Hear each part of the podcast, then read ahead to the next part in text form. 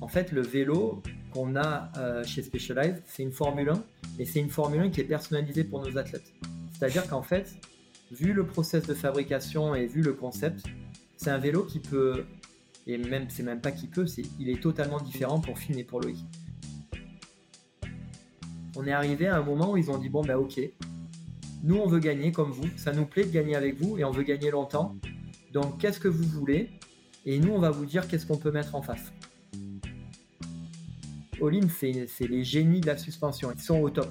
Et eux, ils ont pris le problème à l'envers, c'est-à-dire qu'on a souvent des marques qui créent un produit, ils n'arrivent pas trop à le vendre, ils font de la com, ils font de la compétition pour essayer de prouver que le produit n'est pas trop mal. Eux, c'est à l'envers. C'est en gros, c'est on fait un produit qui permet de gagner, et après on voit si on est capable de le produire. De produire et après de le vendre. Parce que ça, c'est deux étapes euh, ultra compliquées.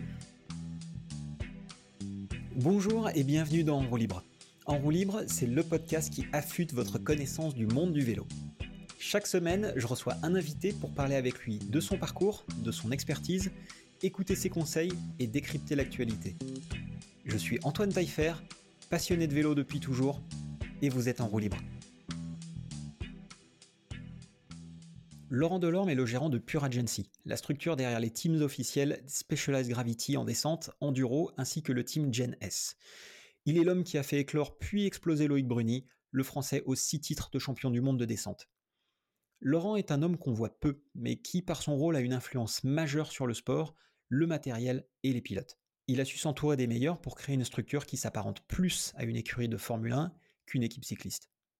Dans cet épisode, vous découvrirez comment Laurent a réussi à monter le team le plus titré à l'heure actuelle en Coupe du Monde, comment on réunit les ingrédients qui conduisent à la victoire, comment on gère une saison aussi intense, comment se créent et se gèrent les relations avec une marque aussi énorme que Specialized, comment est-ce qu'on repousse les limites du sport et comment est-ce qu'on continue à gagner, comment on gère des pilotes qui ont tous le même objectif, gagner, quelles sont les évolutions du matériel dans les dix prochaines années, et bien plus encore. Et maintenant, mesdames et messieurs, place à votre épisode d'En libre avec mon invité. Bon bien, bonjour Laurent, Laurent Delorme, euh, manager de, Pure Agency, euh, qui notamment gère le team, euh, les teams specialized en officiel en descente, enduro, e-bike. Est-ce que j'ai oublié quelque chose? Ouais, aussi GNS, le, le, team de développement de Specialized. Et GNS, mm. le team de développement, effectivement, euh, qui a un, un, gros morceau aussi. Bah écoute, bienvenue dans, dans Roue Libre. Je suis ravi de te recevoir. Merci Antoine, merci de me recevoir. C'est euh, un plaisir aussi de pouvoir échanger avec toi. Eh ben, plaisir partagé. Euh, euh, au risque de me répéter euh, sur d'autres invités, c'est, je, te suis depuis depuis longtemps maintenant et et, j'ai vu pas mal de choses bouger, évoluer dans, dans, dans ta carrière qu'on va que, que j'aimerais que tu me tu me retraces un petit peu. Mais pour commencer, ouais, comment comment t'es arrivé alors à, devenir, on va dire, à, créer ce team qui aujourd'hui est le team officiel Specialized? Comment on en arrive là?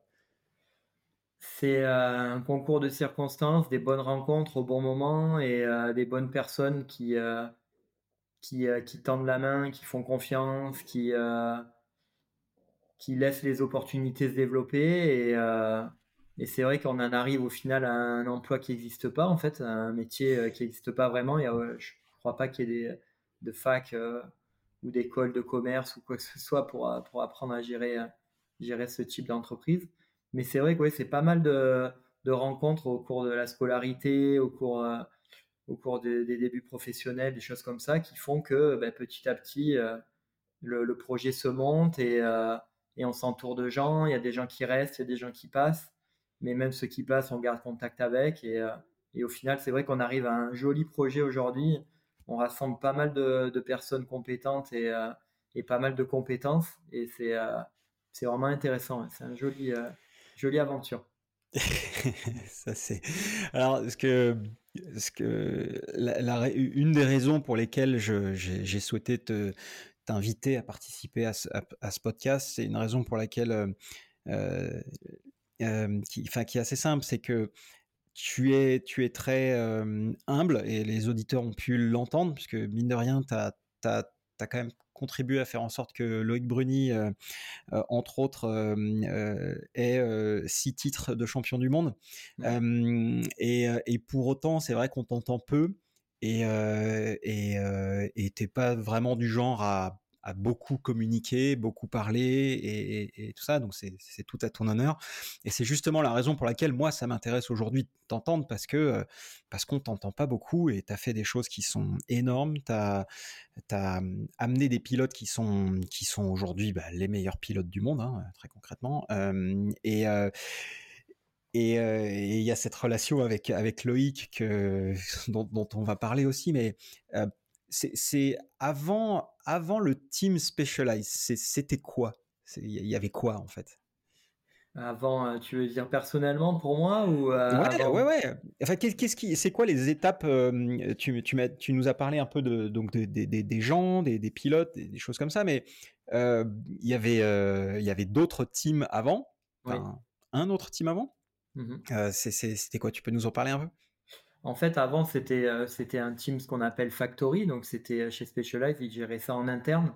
Donc, euh, ils faisaient appel à des compétences en interne. Donc, on va dire toute la structure management, les mécaniciens, tout ce qui est autre que les athlètes hmm. était géré en direct par Specialized. Là, aujourd'hui, bon, même si nous, on n'est pas, on, fait pas de promotion publique en fait de, de la structure, mais c'est vrai qu'on est sous-traitant. Euh, on travaille main dans la main avec les marques, on l'a fait avec La Pierre, avec Specialized, hmm. mais euh, on est sous-traitant, c'est-à-dire qu'on arrive avec un projet clé en main. Et en gros, euh, pour être vulgaire, parce que ça s'arrête pas là, mais le partenariat, on pourrait dire que c'est simplement une somme d'argent qui est investie par les marques et des vélos mis à disposition, et le reste, c'est nous qui nous en occupons. On s'occupe de, tout, en fait, de A à Z. Donc, ça, ça va de s'occuper de faire manger les athlètes, les déplacer, euh, entretenir les véhicules, euh, mettre, euh, monter le stand, faire en sorte qu'ils soient entraînés, jusqu'à exploiter leurs résultats, faire l'activation média, le contenu média, les choses comme ça. Donc c'est un produit clé en main en fait qu'on propose qu'on propose aux marques. Après, elles font beaucoup plus de choses que juste mettre de l'argent et, des vélos, mais on pourrait le résumer à ça. Bon résumé. Et avant, avant, euh, donc avant SP, euh, avant SP, tu avais monté un autre team? Ouais, en fait, c'est euh, pour faire rapide, mais moi j'ai fait des études dans le sport, donc une fac de sport à Gap, où je rencontre pas mal de gens, des projets intéressants, je commence à, nouer des liens avec des gens dans les Hautes-Alpes.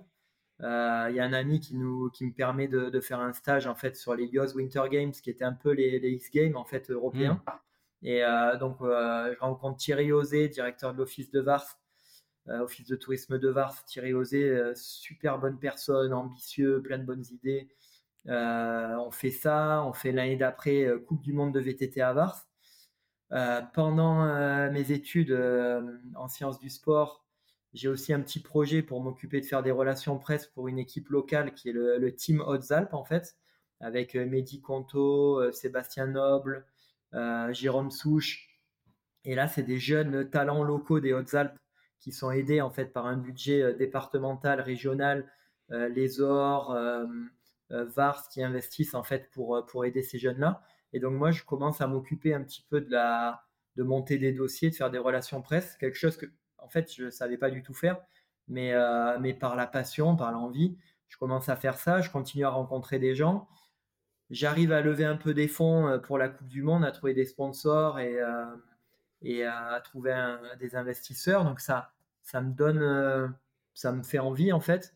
Et je bascule en cinquième année en DESS d'économie pour à Grenoble. Et là, il fallait faire un stage de six mois.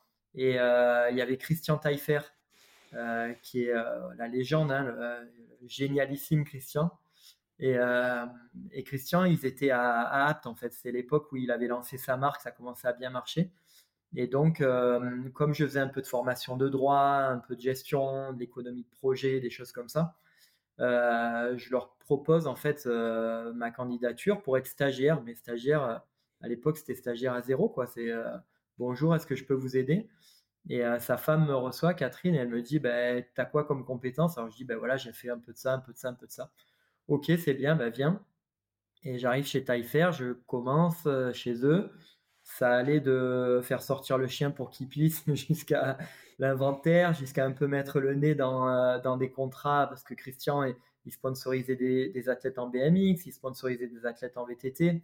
Donc mettre un peu le nez dans les, contrats, dans les dans les, on va pas dire les litiges, mais dans les, les tensions qu'il pouvait y avoir juridiques, les choses comme ça. Et, euh, et ça me plaît énormément. Et euh, je rencontre des gens, j'ai au téléphone des gens importants. On y reviendra, mais Altino Lourenço euh, au téléphone, je me noue d'amitié par téléphone avec Altino. Et, et, en fait, après les six mois, il décide de me garder. Donc je continue à travailler. Et puis la vie fait que ma femme part à Paris. Je la suis à Paris et cherche du travail à Paris. Euh, très compliqué à Paris, je pense que j'envoie 80 CV, je reçois trois réponses négatives, même si toutes les agences sont là-haut et tout ça. C'est vrai que j'avais pas le, profil type du, euh, du jeune étudiant qui peut rentrer dans des, euh, dans des agences de com et tout ça. Et Altino, Laurenceau, qui fait le pari et qui me dit Laurent, il y, a une, y a une boîte qui s'appelle Quantum qui fait des vélos de grande surface et ils lancent leur marque, euh, leur marque euh, chez les détaillants et ils ont besoin de quelqu'un comme toi. Et ce que je savais pas, je l'ai su qu'après, mais c'est que Altino, en fait, euh, par derrière, lui, il appelle le patron de Quantum, Yves Amiel, et il dit à Yves, j'ai le jeune qu'il te faut, il est génial, c'est une pointure et tout, alors que on se connaissait que par téléphone, mais il a dû avoir un bon feeling. En tout cas, grâce à Altino, je rentre chez, chez Quantum, en fait, pour m'occuper de Cubikes et au marketing et à la com. Et ça a été une aventure de 5 ans où, où moi, pour moi, la com, c'était du marketing sportif, être présent sur le terrain, gagner des titres, faire de l'image avec du BMX et faire de l'image avec du VTT de descente. Donc c'est comme ça que le team Q-Bike se lance en fait chez Quantum avec la confiance de Yves Amiel qui, qui a été un peu comme Christian Taillefer, un peu comme Altino, ça a été un des premiers à me faire confiance, à dire bon ben tu, crois à ce projet, on y va. Euh, combien ça coûte? Ça coûte tant, tu es sûr de toi, allez on y va. Donc euh, c'est ces gens-là en fait qui ont permis de faire en sorte que je puisse monter pas mon mais un premier projet euh, sportif de haut niveau, de niveau Coupe du Monde. Avec, si je me souviens bien, Damien Spagnolo. Ouais. ouais, on a commencé avec euh, Vincent Bucciarelli, Rémi Casanova, mmh. euh, euh, Audrey Le Corguillet. Puis après, ça, après ça, c'était un peu plus BMX, et puis après, on est parti sur plus VTT. Donc, il y a eu ouais, Damien, Mick Pascal, Grégory Doucend, Julien Camellini, Cyril Lagneau. ouais, on a Emeline Rago. Donc, ouais. on a, avec Cubex, on avait fait une jolie, jolie étape. Et puis on a eu euh, Ben Castro qui maintenant euh, travaille dans les médias, qui est, qui est très très bon. Sur Pink Bike. Euh, ouais. exactement. On a eu, on a eu aussi Sam Flockhart qui a été un descendeur qui était champion d'Europe junior. Donc voilà, on a, on a commencé à se déployer petit à petit, quoi, grâce, à, grâce à la confiance de Yves. Génial. et c'est à la suite de, de cette, cette aventure que tu as eu l'opportunité de développer le team, donc La Pierre Alors, euh, l'aventure euh, Cuba, super belle aventure, une belle aventure mm. humaine, des gens euh, vraiment de valeur, des belles rencontres, des, des liens forts, tu vois, avec Yves Amiel, on est, je, lui suis éternellement, éternellement reconnaissant. Et c'est quelqu'un avec qui je suis content d'avoir gardé des liens. Et c'était dans le nord de la France, donc j'étais à Paris, travail à Valenciennes, donc c'était une vie de vagabond, on va dire. Euh, aller sur les coupes du monde de descente et tout ça. Et euh, moi, je suis originaire euh, du sud de la France, vers Avignon. Et mon papa, je perds mon papa, en fait, décès de mon papa. J'ai envie de redescendre dans le sud. je propose à Yves en fait de, lui faire sa communication à distance, de monter une petite structure et de lui faire sa communication, continuer de travailler à distance pour lui. Et à ce moment-là, Cyril avait déjà, pris, avait déjà eu des contacts avec Gilles Lapierre. Et en fait, euh, Gilles Lapierre apprend que, que le pro, enfin, les gens qui sont euh, dans l'opérationnel pour ce team Cuba qui, était déjà bien brillant en fait avec on avait Sab, on avait Salomon. Cyril Lagneau, il était soutenu par Salomon. Et en fait, Cyril, il est passé de pilote après un manager chez Cubikes, mais il avait réussi à fidéliser Salomon. Donc, on avait déjà une équipe qui était assez, assez intéressante sur le niveau international, avec des, beaux partenaires. Et, et, donc, Gilles Lapierre je ne sais pas comment, mais il est au courant euh, du fait qu'on est en train de quitter euh, Cubikes, pas en mauvais termes, mais qu'on est en train de sortir. Et, euh, il fait en sorte qu'on se rencontre et qu'on commence à échanger. Il y avait Amanda Bruck, je ne sais pas si tu te rappelles de Amanda, qui, était, qui était au marketing chez Specialized. Ça a été une figure de, chez Lapierre. Hein. Chez Lapierre, il y a eu des gens très, très, très, très marquants. Hein. Et, et, donc Amanda qui, qui prend le, le, lead sur, sur cette première négociation. Et on en arrive au fait que, ben, en fait, c'est où on peut prendre le relais, on va dire, on peut créer un team La Pierre de descente, ou alors je peux continuer à m'occuper de, la communication pour Cubax à distance.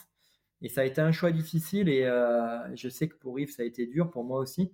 Mais, euh, je décide de ne pas prendre le projet, euh, de ne pas suivre le projet Cubax et de, tenter l'aventure avec, avec Gilles. Sur un contrat, je crois au début, c'était un 2 plus 1, donc c'était un petit, un petit, on va dire, un petit contrat, mais c'est un contrat pas sur une très longue durée.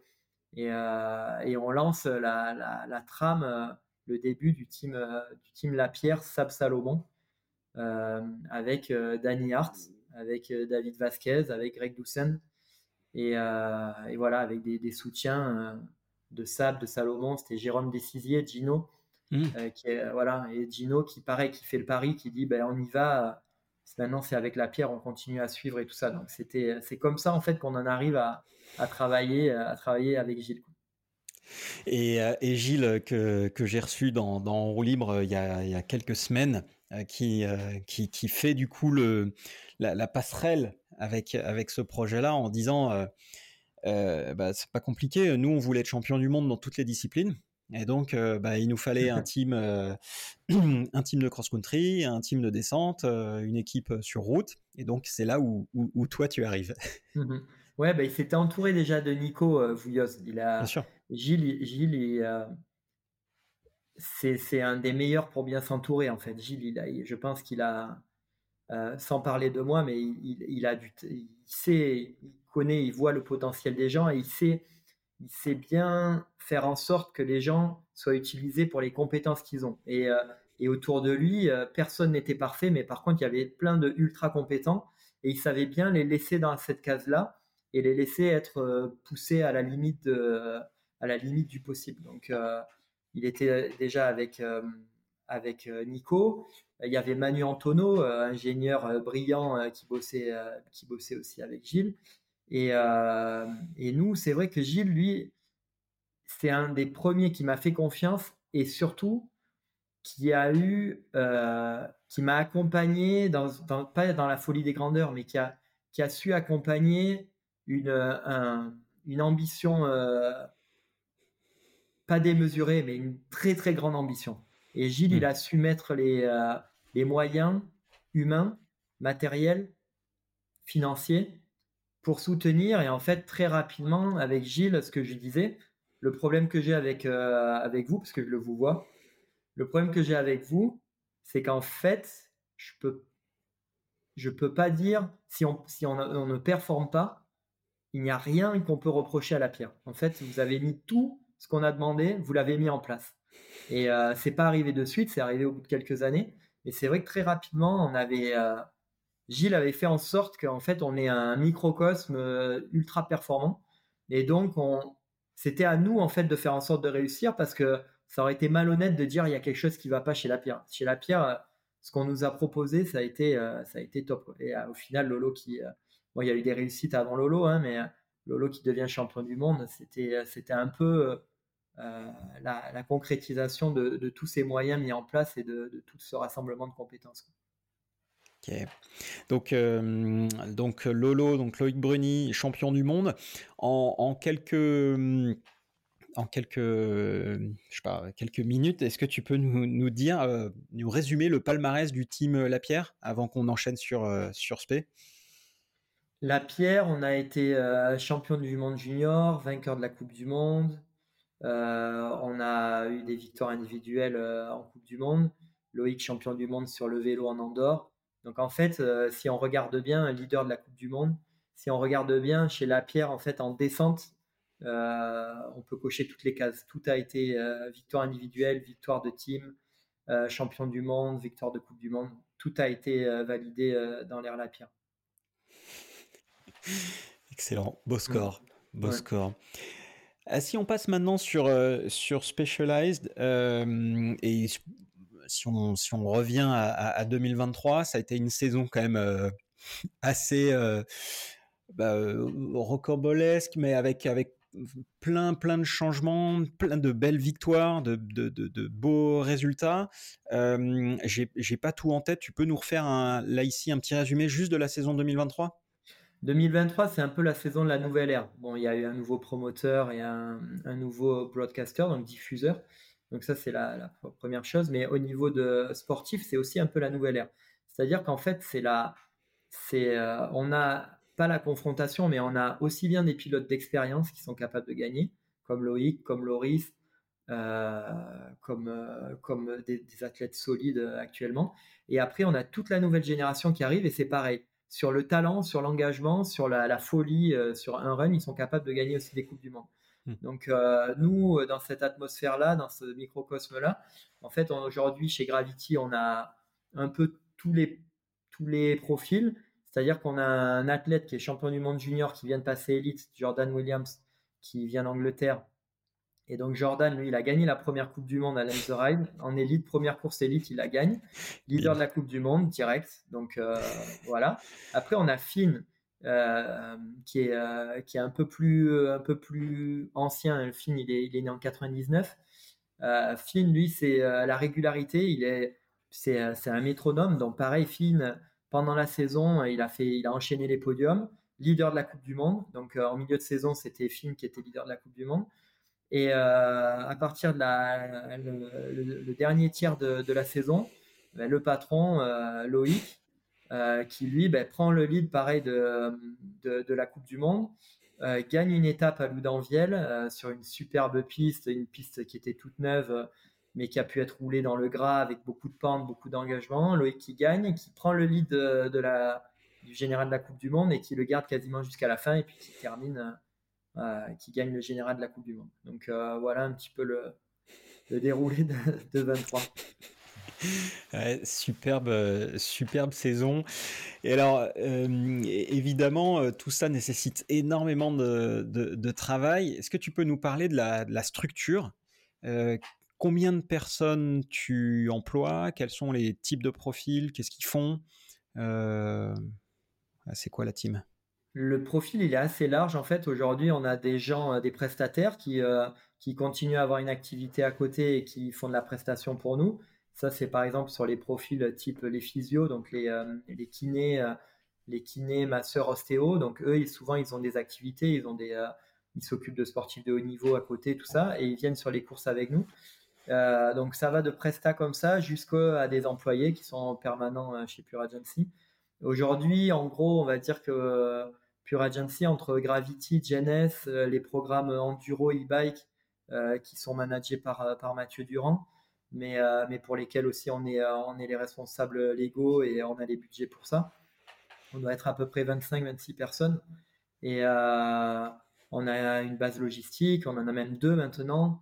on a des, mécaniciens, chauffeurs de poids lourds, ostéo, réseaux sociaux, entraîneurs, euh, des gens pour aider à la logistique.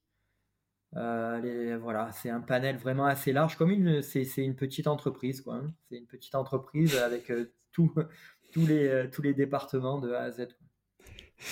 Alors, j'imagine que si tu as une, structure comme celle-ci, c'est parce que bah, tu l'as construite avec les années, aussi parce que tu as le soutien de, bah, des, partenaires, notamment des marques comme Specialized, donc c'est mmh partenaire titre. Hein. c'est la marque, enfin, tu es le team officiel pour, pour cette marque-là. Est-ce que, alors, comment sont fixés les objectifs? C'est-à-dire, aujourd'hui, évidemment, l'objectif pour, pour Loïc, c'est d'être, c'est d'être champion du monde, on va dire, chaque année et, vainqueur de la Coupe du Monde. Mais évidemment, il y a trois pilotes, mmh plus le team Genes. comment est-ce que tu, enfin, qui fixe les objectifs? Comment est-ce qu'ils sont répartis et comment on gère justement le fait que chaque pilote bah, veut devenir, enfin, se bat pour être le meilleur. En fait, ils se battent, ils se battent les uns contre les autres. Mmh comment on gère ça? Au niveau des objectifs, en fait, c'est simple. Par rapport à contractuellement les accords qu'on a avec les marques, nous, on a un accord comme quoi on doit délivrer un support de qualité et world class level. Donc, nous, on doit faire en sorte que d'apporter le meilleur soutien, le soutien de, plus haut niveau pour nos athlètes.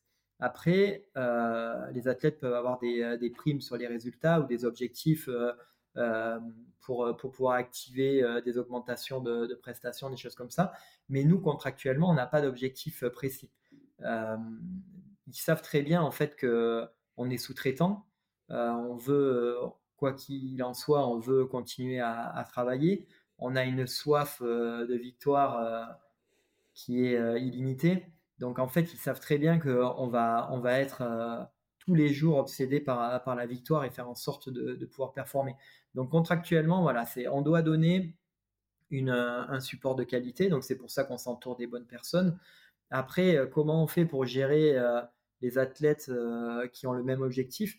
La chance qu'on a, c'est qu'en fait, hormis en descente marathon, tu vois, en mass start, mais sinon, en fait, chacun a euh, sa course à lui. C'est-à-dire que euh, Finn et Loïc, ils vont pas pouvoir se rentrer dedans. Finn, il va faire son run, et trois minutes après, Loïc, il va faire son run. Trois minutes avant, ou euh, enfin bref, c'est pas pas en même temps au même endroit sur la même piste. Donc on a cette chance-là. Moi, ce que j'essaye de proposer, c'est en gros, je les prends un petit peu comme des chefs cuistots, et moi, je fais en sorte qu'ils aient la meilleure cuisine et les meilleurs ingrédients. Mais les meilleurs ingrédients, c'est pas juste les ingrédients locaux, c'est euh, tous les ingrédients possibles et inimaginables. Et après, eux, c'est des chefs. Ils vont avoir des assistants, c'est leur mécano, leur physio, leur entraîneur. Et après, ils vont prendre des ressources que moi j'aurais mis à disposition. Et ils vont dire, bah, tiens, toi, fais ça avec ça. Toi, mon vélo, j'aimerais ça, donc euh, mon mécano, fait ça. Toi, fais ça. Et de cette manière, je sais qu'en fait, je vais rester objectif et et ils pourront jamais penser que dans l'équipe, il y a des préférences. Parce qu'en fait, ils ont accès tous aux mêmes ressources. C'est juste à eux de les utiliser.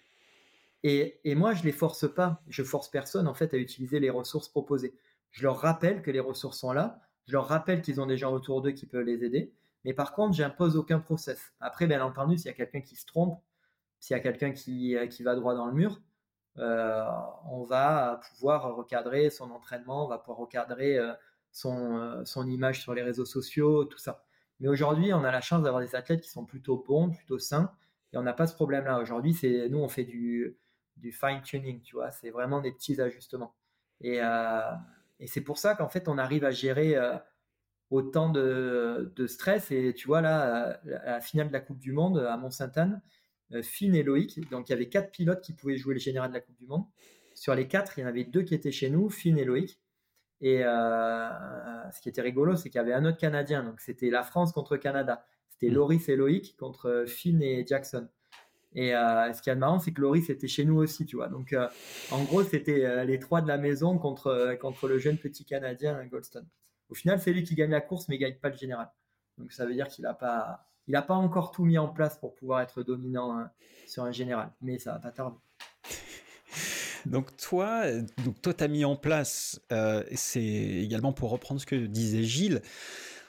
En gros, l'idée, c'est d'offrir à tes pilotes absolument tous les moyens possibles, imaginables, pour leur offrir les conditions optimales euh, de, de, performance, de, d'entraînement, de, de, performance, succès, euh, visibilité, euh, concentration, etc. et donc à chacun, donc tu leur, la promesse c'est donc de leur offrir ça à chacun sans interférence. on, a vu sur la MotoGP ou des écuries de Formule 1, des trucs comme ça, où effectivement il y avait peut-être pas un sentiment de préférence, mais en tout cas des gens qui étaient favorisés par rapport à d'autres. Donc là, en fait, il y a, ce que je comprends, c'est qu'il n'y a pas vraiment de, leader chez, euh, enfin, dans le team. La chance qu'on a, c'est qu'en fait, eux, en MotoGP, par exemple, quand ils vont faire un châssis, euh, la géométrie, elle est définie pour euh, un des pilotes. Et souvent, je ne sais pas si tu te rappelles, je crois que c'était la, la, la guéguerre Pedrosa Marquez chez HRC. Et il y en avait un qui disait ouais ben la moto elle est trop petite parce qu'elle avait été faite pour Pedrosa et donc Marquez avait galéré et vice versa après. Nous la chance qu'on a. Lorenzo, hein. Voilà. Pareil. La chance qu'on a, c'est qu'aujourd'hui, en fait, le vélo qu'on a euh, chez Specialized, c'est une Formule 1, mais c'est une Formule 1 qui est personnalisée pour nos athlètes. C'est-à-dire qu'en fait, vu le process de fabrication et vu le concept, c'est un vélo qui peut, et même c'est même pas qui peut, c'est il est totalement différent pour Finn et pour Loïc. Aussi bien en termes de, cinématique, euh, en termes de fonctionnement, de ratio, mais surtout en termes de suspension, en termes de Finn et Loïc, leurs vélos ne sont pas du tout pareils, pas du tout réglés pareil, pas du tout euh, le même type de, technologie utilisée. Et c'est ce qui est intéressant, c'est qu'en fait, on est arrivé à, un tel degré de personnalisation qu'en fait, aujourd'hui, il n'y a pas de bon vélo et de mauvais vélo. Aujourd'hui, pour nous, pour gagner en Coupe du Monde, il faut le vélo qui convient à notre athlète. Et en fait, Specialized, ils l'ont compris. Ils avaient fait un châssis au début, quand on est arrivé, on avait le, magnifique châssis en carbone, sidearm. Euh, c'était un superbe vélo. Et euh, ils en étaient fiers, très fiers. On a gagné avec, Lolo, il a gagné avec. Il a gagné à Cairns euh, dans sa première saison. Donc c'était un super vélo. On est passé sur une autre plateforme, une autre plateforme qui était standardisée aussi. Ça marchait pas comme nos athlètes voulaient. C'est-à-dire que c'était un très bon vélo, mais qui avait des limites en termes de personnalisation. Donc le vélo était excellent, mais on n'arrivait pas à le mettre exactement pour ce que voulait Loïc et pour ce que voulait Finn. Et donc ils ont dit bon, mais on va prendre le problème à l'envers et on va dire qu'est-ce que vous voulez comme type de réglage, euh, comme plage de réglage, comme plage de développement potentiel? Et nous, on va faire quelque chose. Et ils sont arrivés avec ce projet fou. Et, euh, là, aujourd'hui, Finn et Loïc, ils ont exactement en fait ce qu'ils veulent. Ils ont euh, ils ont exactement le feeling qu'ils veulent dans les pieds, le feeling qu'ils veulent dans les mains, la, position qu'ils veulent. Et c'est euh, ça, on l'a grâce à Specialized, grâce à Hollins, grâce à nos partenaires. Mais euh, c'est vraiment un énorme plus. Et euh, ce système de d'emmancher collé avec des tubes carbone et, des pièces CNC, c'est pour chez Specialized en fait c'est fait tout en interne. Donc ils font même les moules avec les, les outils CNC ils roulent les tubes en carbone eux-mêmes euh, en Californie. Donc en fait, on a, on a un suivi et on a de la personnalisation illimitée. Donc ça veut dire que aujourd'hui, je pourrais prendre n'importe quel pilote euh, avec ce type de procédé-là. Je sais que je lui ferai le meilleur vélo du monde. Enfin, surtout le meilleur vélo sur lequel il va se sentir le mieux et il pourra performer. C'est pour ça que nos pilotes marchent en fait. Parce qu'en fait, nous, euh, ce que je dis des fois, c'est limitant, mais le team, en fait, on peut que faire en sorte que le potentiel du pilote se développe comme prévu, ou alors le gêner. Et donc nous, chez Specialized et euh, dans le team en ce moment, ben, on arrive à exploiter le maximum du potentiel de nos pilotes. Et après, tu vois, certains pilotes, euh, il y a des résultats en Dancy, dans des autres programmes et tout ça. C'est parce qu'en fait, autant la marque est bien, le vélo est bien, mais sauf que ça marche pas avec le pilote qu'ils ont pris. Et donc, en fait, un pilote qui est censé être très fort, mais qui ne performe pas. Donc ça, c'est un peu notre, euh, la force qu'on a. Et euh, j'imagine, parce que c'est vrai que tout le monde se regarde, j'imagine qu'on va, on va aller de plus en plus vers, vers, cette, euh, vers cette démarche-là, à mon avis, pour les, les, les teams élites, les, les 15, les 15-20 meilleures équipes mondiaux. Je pense qu'on va tous en arriver là. Mais c'est vrai que là, on est assez précurseur sur, le, sur la démarche. Et alors, qu'est-ce qui explique que la saison dernière, Finn ait utilisé justement ce proto et pas Loïc? Très simple. En fait, le, prototype n'était pas disponible. En fait, on l'avait testé euh, pendant l'hiver. On avait deux châssis. Euh, sur les châssis qu'on avait essayé, euh, on avait direct aimé plein de choses. Et il y avait des petites choses à ajuster, des plages de réglage qu'il fallait créer, des choses comme ça. Donc le vélo, ça a été collecté, les informations, le temps d'avoir les outils et tout pour le faire. Ce vélo, il est arrivé en fait alors que la saison était déjà lancée on a eu une plage de six semaines où c'était la plage d'introduction potentielle du vélo. Donc en fait, sur ces six semaines, ça se découpait, on va dire, en trois semaines de tests et de validation et tout ça. Sauf que Loïc était blessé pendant ces six semaines. Donc Loïc, il a raté la plage en fait. Alors que Finn, il était en plein dedans. Finn, il a testé le vélo et avec Kevin, euh, Joly, son mécano, ils ont dit non mais là, on s'y retrouve. On connaît très bien le vélo qu'on avait. Mais là, ce vélo-là, il apporte plein de nouvelles choses. Donc nous, on y va. Et donc c'est pour ça qu'en fait, Finn, dès, le, dès milieu de saison, il a pu rouler avec, et Loïc n'a pas roulé avec. Loïc, en plus, c'est un pilote qui, pour qui il faut pas mal de temps pour, pour s'habituer. Donc c'est vrai que quand on avait raté cette période où il était blessé, il se réathlétisait, il était en retour, retour sur de l'entraînement lourd et tout ça. On pouvait plus intégrer le nouveau vélo. Donc en fait, Loïc a, raté sa plage et Finn, il a sauté à pieds joints dedans et, ça lui permet, j'imagine que c'est un des facteurs qui fait qu'il arrive à gagner à Mont-Saint-Anne l'année dernière avec un super run et, et même en abîmant l'antidéraillement et le plateau, il sort un run de fou et il fait gagner le vélo. C'est le premier qui a fait gagner ce vélo. Effectivement, le sponsor doit être content. Ouais, et puis le sponsor, euh, euh, on va dire que ça devient, pour eux, c'est rentable, en fait, c'est bien, mais c'est surtout tous les gens. Parce qu'en fait, euh, tout à l'heure, j'étais un peu réducteur en disant, voilà, les sponsors, ils donnent des vélos et de l'argent. Mais en fait, aujourd'hui, si on veut gagner, il faut que tout le monde soit à fond, à fond derrière les projets. Et depuis quelques années, quand on est arrivé chez Specialized, on était juste, voilà, on signe le champion du monde, ça peut être intéressant et pas plus. Et en fait, petit à petit, avec nous, on aime bien, quand je dis nous, tu vois, c'est les mécanos, euh, les entraîneurs, tout ça. Mais tu vois, on a Jack Rour, que tu connais certainement. Et Jack, c'est un mécano, euh, c'est un, un, sorcier de, la mécanique. C'est euh, le, savant fou un peu de, la mécanique, des suspensions. Il est derrière plein de victoires en Coupe du Monde depuis 20, 25 ans, derrière plein d'athlètes. Des fois, c'était public, des fois, ça l'était pas. Et, et Jack, c'est un, un jusque boutiste. Et tu vois, on a Kevin Joly qui est arrivé euh, un peu plus tard dans le programme, mais qui devient pareil aussi. Des gens qui, qui poussent le détail euh, à fond.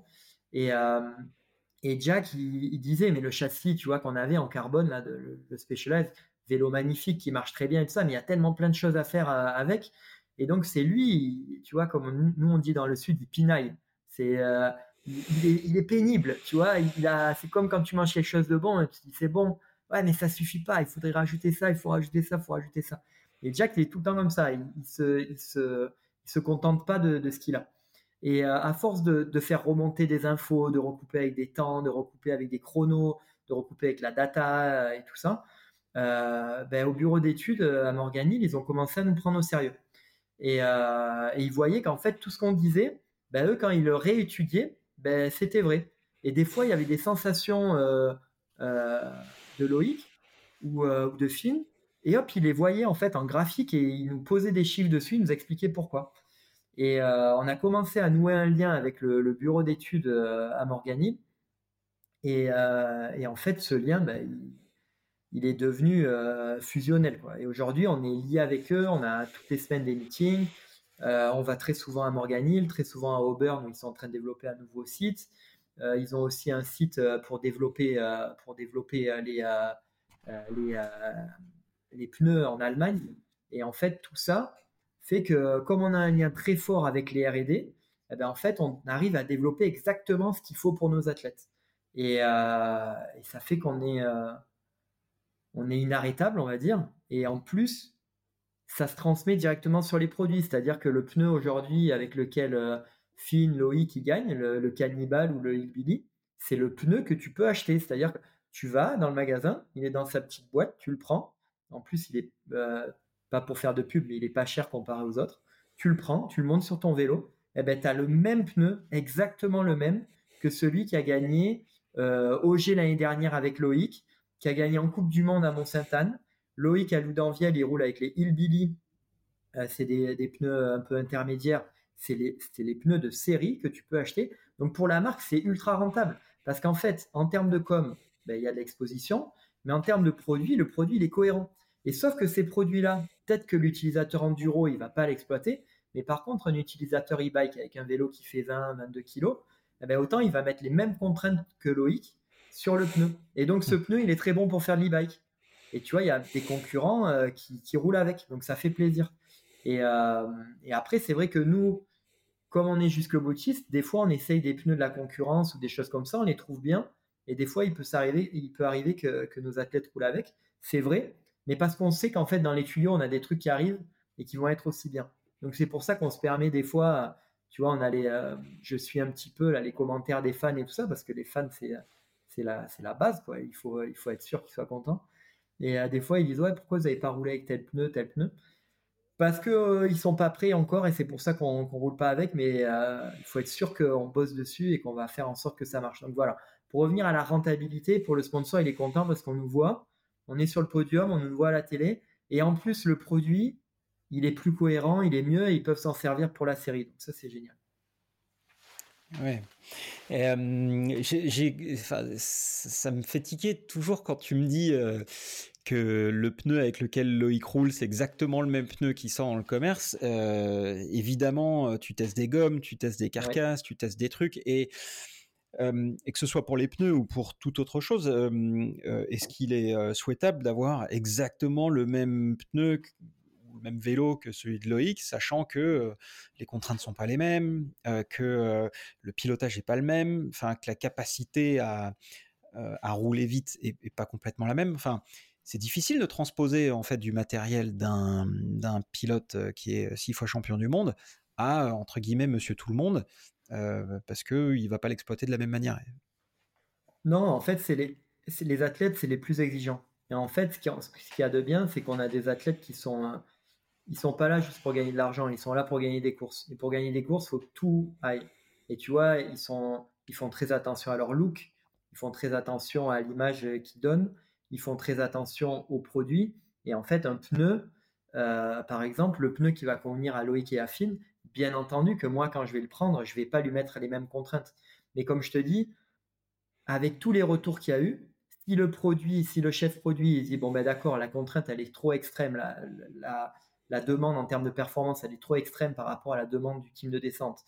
Mais que avec tous les retours qu'on a fait, les acquisitions, les, chiffres, les comparatifs, il a plus de savoir. Grâce à ce savoir, en fait, il va pouvoir en fait faire un vélo ben, ou un pneu. Au lieu de faire un pneu ultra extrême, il va pouvoir le décliner et le faire un peu moins extrême. Là, il s'avère que les pneus, ils conviennent très bien, comme je te disais, pour les e-bikes. Parce qu'en fait, en descente et en e-bike, avec le surpoids de l'e-bike, mais ça fait à peu près la même contrainte qu'un descendeur euh, de meilleur niveau mondial. Donc ils ont transposé, c'est exactement le même. Mais après, l'avantage qu'il y a, c'est que vu qu'ils vont acquérir du savoir-faire et avoir plus de retours plus souvent, puisque nous on est tous les jours sur les vélos quasiment, donc ils ont plus de retours, ben, ils savent après. Ils savent, pour, ils savent réajuster. Et après, bien entendu, que Specialized, le pneu, ils l'ont fait tester à Loïc Bruni. Loïc est film, il gagne avec. Mais après, ils vont l'envoyer à des pilotes ambassadeurs, des pilotes testeurs qu'ils ont. Et après, ils vont l'envoyer à des marchés parce que dans les marchés, il y a euh, des, spécialistes de chaque discipline qui vont pouvoir donner leur avis. Et après, ils combinent tout ça, ils sortent le produit. Mais en tout cas, grâce à nous, même si le produit final est peut-être trop extrême, ben après, ils vont avoir tellement de connaissances qu'ils vont pouvoir décliner vers une utilisation standard. Donc là, c'est ce qui va certainement se passer sur des, euh, des cinématiques, tu vois, qu'on a développées, sur du travail d'anti-squat, anti-rise, euh, tu vois, le, sur de l'efficacité au freinage, sur, euh, sur plein de choses comme ça. Donc, euh, ça me fait pas peur d'embêter le bureau d'études pour que leurs produits répondent aux contraintes de Loïc, parce que je sais qu'après, ils arriveront à décliner si besoin pour, pour Monsieur Tout le Monde. Ok. Et d'ailleurs, Jack, que, que, j'ai eu au téléphone, me disait que cette relation avec le bureau d'études, c'est quelque chose qui, qui, prend évidemment du temps à construire. Mmh. Parce que bah, parce qu'au début ils te disent derrière leur ordi non mais voilà les contraintes nous on a identifié que c'est ça qui marchait toi tu fais ton test terrain et tu leur dis bah non en fait nous on a d'autres ressentis comment ça s'est justement développé et, d'une manière générale pas que avec SP mais aussi avec les gens chez Hollins qui sont également très très pointus mais comment est-ce que as, mmh, vous avez collectivement réussi à trouver cet équilibre entre les ingénieurs qui planchent sur des, concepts innovants, des recherches en ingénierie, etc. Donc ils, te proposent des choses auxquelles ils croient. Et comment est-ce que toi, en face, tu leur dis ça marche, ça marche pas, et comment vous avez réussi à trouver cet équilibre euh, pour, pour avoir une bonne collaboration euh, qui soit euh, dans laquelle vous entendez et, vous avancez dans la même direction, on va dire. Ça tient aux personnes. Gino Desizier, là j'en parlais de, chez Salomon, il, il disait tout le temps business is people. Donc en fait, ça tient aux gens, en fait, ça tient aux personnes. Et c'est vrai qu'au début, quand on est arrivé chez Specialized, qui est une boîte une très très belle société qui marche bien. Ils font des vélos magnifiques, ils ont un savoir-faire. Euh, aujourd'hui, quelle légitimité on a à dire que leur vélo il est bien ou pas bien? On n'est pas légitime. Tu vois, on n'a pas, pas le droit. Je veux dire, ils ont gagné avant nous et euh, ils vont continuer à gagner après nous. Donc en fait, on n'a pas le droit d'arriver et de dire que le vélo est pas bon. Par contre, euh, on a, ce qu'on a fait, c'est qu'on a utilisé leurs produits et on, on les a comparés, comparés aux autres, comparés sur différents terrains, on a collecté de l'information. Le but, c'était de collecter de l'information subjective, le retour des pilotes, beaucoup d'informations objectives aussi, du timing, de la data. Et grâce à ça, en fait, on a constitué en fait euh, toute une base de données. Et en fait, petit à petit, chaque fois qu'on demandait quelque chose, on essayait de l'argumenter avec des, euh, avec des chiffres. Et euh, c'est vrai qu'au début, ben, on n'est pas légitime, on connaît pas bien les gens, ils savent pas pourquoi on demande ça. Donc en fait, ils, le considèrent ou pas, tu vois, mais ils ont, sont pas obligés en fait de nous écouter. Et en fait, avec le temps, avec la légitimité, avec les liens qui se nouent, en fait, on a. Au début, chez Specialized, j'ai eu pas mal de sports marketing managers. Donc, moi, c'est les gens à qui je reporte euh, chez les marques. Sports marketing managers, c'est les gens qui ont les budgets pour investir sur les teams, pour investir sur les programmes sportifs. Et euh, au début, il y avait beaucoup de turnover quand on est arrivé. Donc, c'était assez dur de, créer un lien. Et puis, il y en a un qui est arrivé qui s'appelle Todd Canatelli, euh, qui depuis est parti et puis il vient de revenir chez Specialized. Et Todd Canatelli, lui, c'était euh, quelqu'un qui travaillait sur l'humain. Et c'est vrai qu'au niveau culturel, euh, États-Unis, Europe, c'est pas pareil. États-Unis, France, c'est pas du tout pareil. Et c'est vrai que les relations, nous, nous, en tant que Français, des fois, on est trop honnête. Et ça passe très mal auprès des Américains. Et en fait, on est, on est honnête, mais pas pour blesser, on est honnête parce que pour nous, c'est la manière d'avancer. Et pour eux, ça marche pas comme ça. En fait, quand ça va pas, on dit rien. Quand ça va, on le dit. Et euh, c'est vrai qu'on a appris à se connaître. Et Todd Canatelli, il a compris qu'en fait, on était des latins, qu'on était comme ça, qu'on parlait euh, et, qu'on poussait tout le temps le développement et tout ça. Et Todd, il, a fait en sorte que le bureau d'études nous reçoive. Et on y allait une fois, deux fois, trois fois. Et les liens se sont noués. Ils ont commencé à nous écouter. Et en fait, le but, nous, c'était pas de dire le vélo, il est bien ou il est pas bien, parce que leurs vélos, ils sont bien.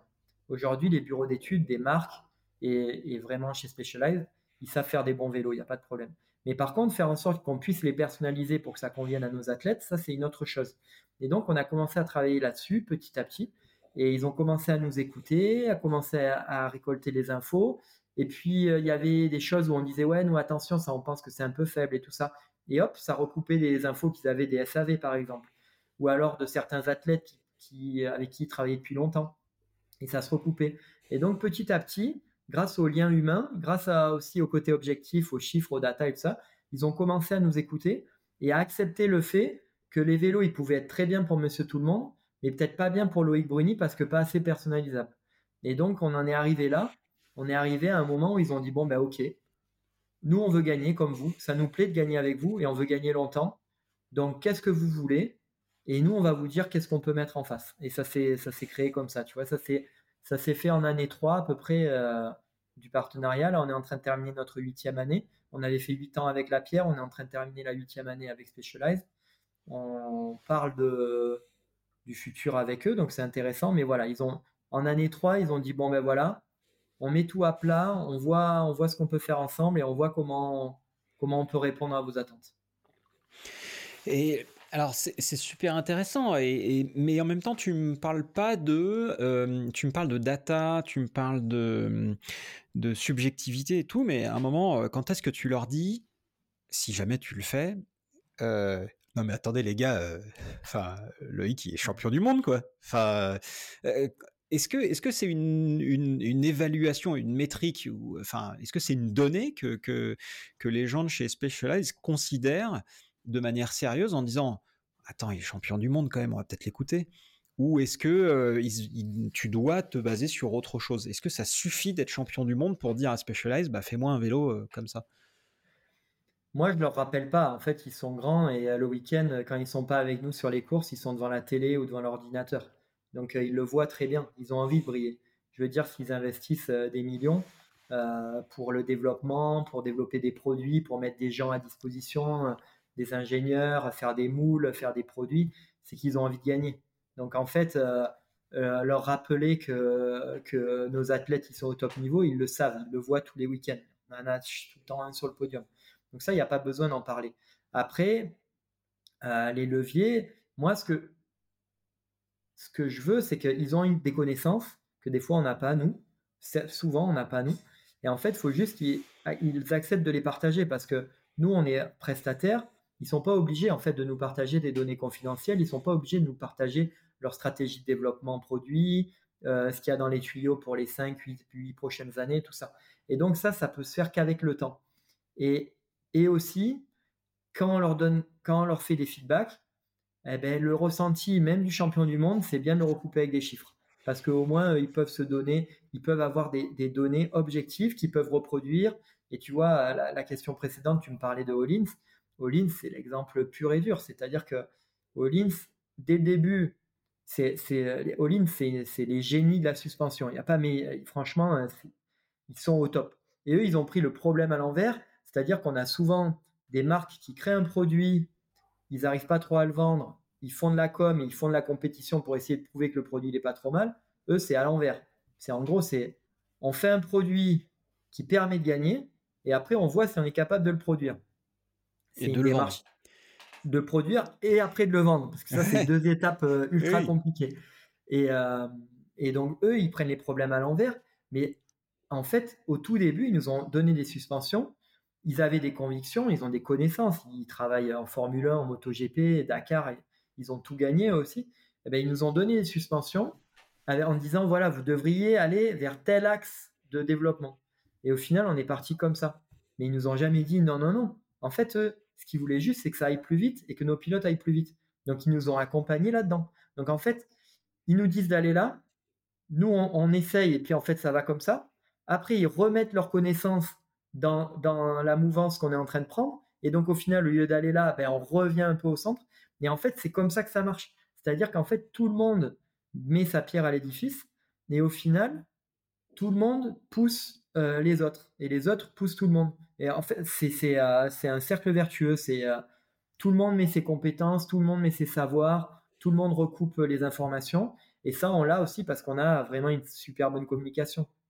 Avec, avec Olin, c'est pareil. Jack, il va souvent en Suède, il échange. Jack, il faut savoir que c'est une personne qui n'a pas fait des études très longues, mais par contre, c'est une personne qui a un savoir largement supérieur à des ingénieurs.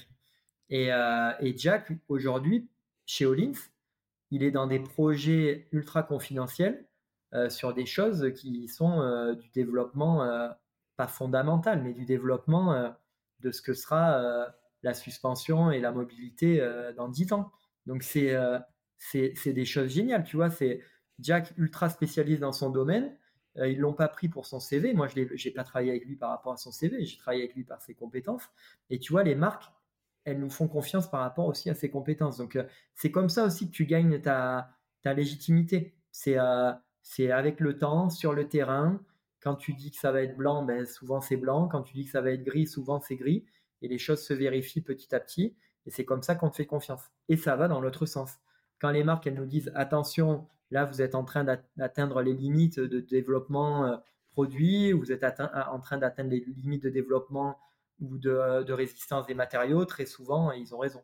On pète, euh, on casse des choses.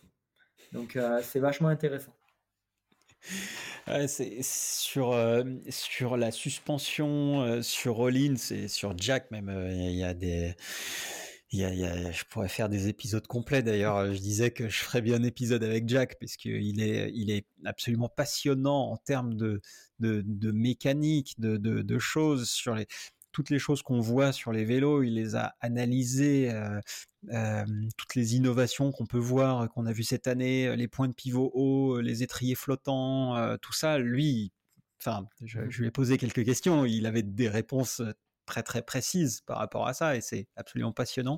Donc je pense que je ferai un épisode de podcast avec lui. Enfin, c'est pas je pense, je vais. et, et, effectivement, sur des, des gens comme, comme Hollins, c'était, c'est une démarche qu'on n'avait pas vue souvent puisque on a, on a vu une fourche arriver, mmh. boum, tiens des stickers Hollins dessus. Ah, mais du coup, vous la vendez la fourche? Non, non, pas du tout. Non, non, on fait juste de la recherche et, de la recherche et développement. non, mais attendez, vous êtes des fous. Euh, enfin, quand est-ce qu'on l'achète? Non, non, non, elle est, elle est pas à vendre, quoi. Et vous avez donc c'est c'est hum, c'est un c'est du matériel donc que vous avez vous développé avec Collins? Vous étiez les seuls à le faire, hein enfin, si je comprends bien. Ouais, ouais. ouais. les accords qu'on avait avec euh, avec la Suède, c'était ça. C'était euh, il y avait un partenariat industriel Specialized Collins et il y avait un, accord d'exclusivité euh, sur, euh, sur l'équipe Gravity. Et, euh, et c'est vrai qu'en fait, on est, on est parti de, du niveau moins 1 avec eux, et pour en arriver aujourd'hui à quelque chose qui est vraiment performant. Alors, je, déchiffre pour ceux qui pour, ceux qui écoutent ou pour ceux qui ne connaissent pas euh, très très bien Laurent ou qui l'auraient pas cerné. Euh, quand Laurent dit euh, très très performant avec son petit sourire modeste, c'est que c'est vraiment une une enfin. Est-ce qu'on peut parler de révolution en termes de suspension à, ce niveau-là, Laurent? Déjà, ils ont un produit qui est qui est fiable, qui hmm. est efficace quand tu fais un clic, tu le sens. C'est un produit qui est cohérent. C'est pas un produit qui est bling bling. C'est un produit qui est, euh, qui, est, euh, qui est un joli produit où il y a des, belles pièces à l'intérieur. C'est quelque chose de d'efficace à la base. En plus de ça, ils amènent toutes leurs euh, leur connaissances et leur, leur savoir-faire. Ils, travaillent dans le domaine automobile, ils travaillent dans le sport mécanique. ils fournissent des marques en automobile sur les c'est eux qui étaient à l'origine des valves intelligentes sur les amortisseurs des voitures, les voitures qui se règlent toutes seules, ou quand tu te mets en mode sport, souvent c'est des valves au litre. Et, euh, euh, donc, sur un produit qui est, bien né, qui est, euh, de bonne qualité, en plus, ils sont en train d'essayer d'implémenter tout un écosystème qui va faire que le produit va être personnalisable à l'infini. Donc, ils sont arrivés, ils étaient très humbles, je me rappelle, euh, les premiers tests de la fourche, hein, c'était, euh, ça s'est fait à Val d'Isol. On a testé la fourche et il y avait d'autres athlètes qui étaient restés, d'autres marques. Il y avait Greg Minard, euh, Greg avec qui on avait failli travailler, qui avait failli signer la pierre quand il renégociait son contrat Santa. Et Greg, il vient nous voir, il se met à ricaner parce qu'il est, il est très sur l'esbrouf et tout ça. Et il dit ouais, vous allez aller où avec votre fourche de Fort Cross et donc, euh, les techniciens d'Olins lui disent non, c'est une fourche de descente et tu verras, euh, euh c'est pas une fourche de fort cross. On, a, on a envie de développer quelque chose qui va faire en sorte que l'équipe puisse gagner. Donc, donc voilà, on est là, on, est là pour collecter des, feedbacks, des, retours des athlètes et puis on, va travailler dur pour arriver avec un produit qui fonctionne. Et au final, je pense que Greg, il doit regretter des fois d'avoir dit ça parce que je sais pas si. Enfin, je sais pas. Je pense qu'il doit regretter. Si euh, c'est intéressant de, pour les passionnés de venir sur les paddocks et de voir ce qui se passe au niveau des suspensions. Mais, euh, je pense qu'Olins a trouvé la, bonne recette. C'est une approche qui est très humble, un produit qui est très bon. Et en plus, ils sont en train, je te dis, de, d'arriver avec un écosystème qui est génial et euh, sur lequel on ne peut pas trop, trop parler. Mais euh, cet écosystème va faire en sorte que, à mon avis, ils seront acteurs de, acteurs de, la mobilité euh, sans problème et ils feront partie des gens qui vont, qui vont durer. Et alors, euh, j'ai aussi le sentiment, en recoupant un peu toutes les infos entre ce que disait Gilles Lapierre, à savoir que l'objectif c'était d'avoir tous les meilleurs ingrédients, ce que tu ce que as confirmé ensuite et, l'expertise aussi de, Jack, puisque, euh, je, le rappelle, mais tu, vas nous rappeler deux trois trucs aussi, mais euh, Jack était l'un des seuls, euh, après Olivier Bossard et Nico Vouilloz, à utiliser la télémétrie. Donc la télémétrie, c'est les mesures de suspension embarquées sur le vélo. qui permettent d'analyser très concrètement l'action des suspensions pour pouvoir mieux les régler.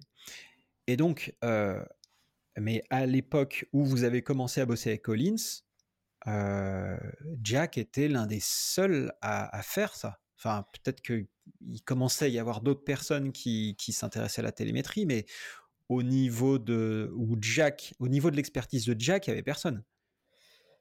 Ce qu'il y a, c'est que Jack, en fait, ça a été le seul à accepter de travailler avec la contrainte de l'acquisition de données. Nous, c'est pas de la télémétrie. En fait, la télémétrie, c'est mmh, acquisition et transmission en direct. Effectivement. Acquisition de données, c'est enregistrer tout ce qui se passe et après, quand il arrive, on le récupère.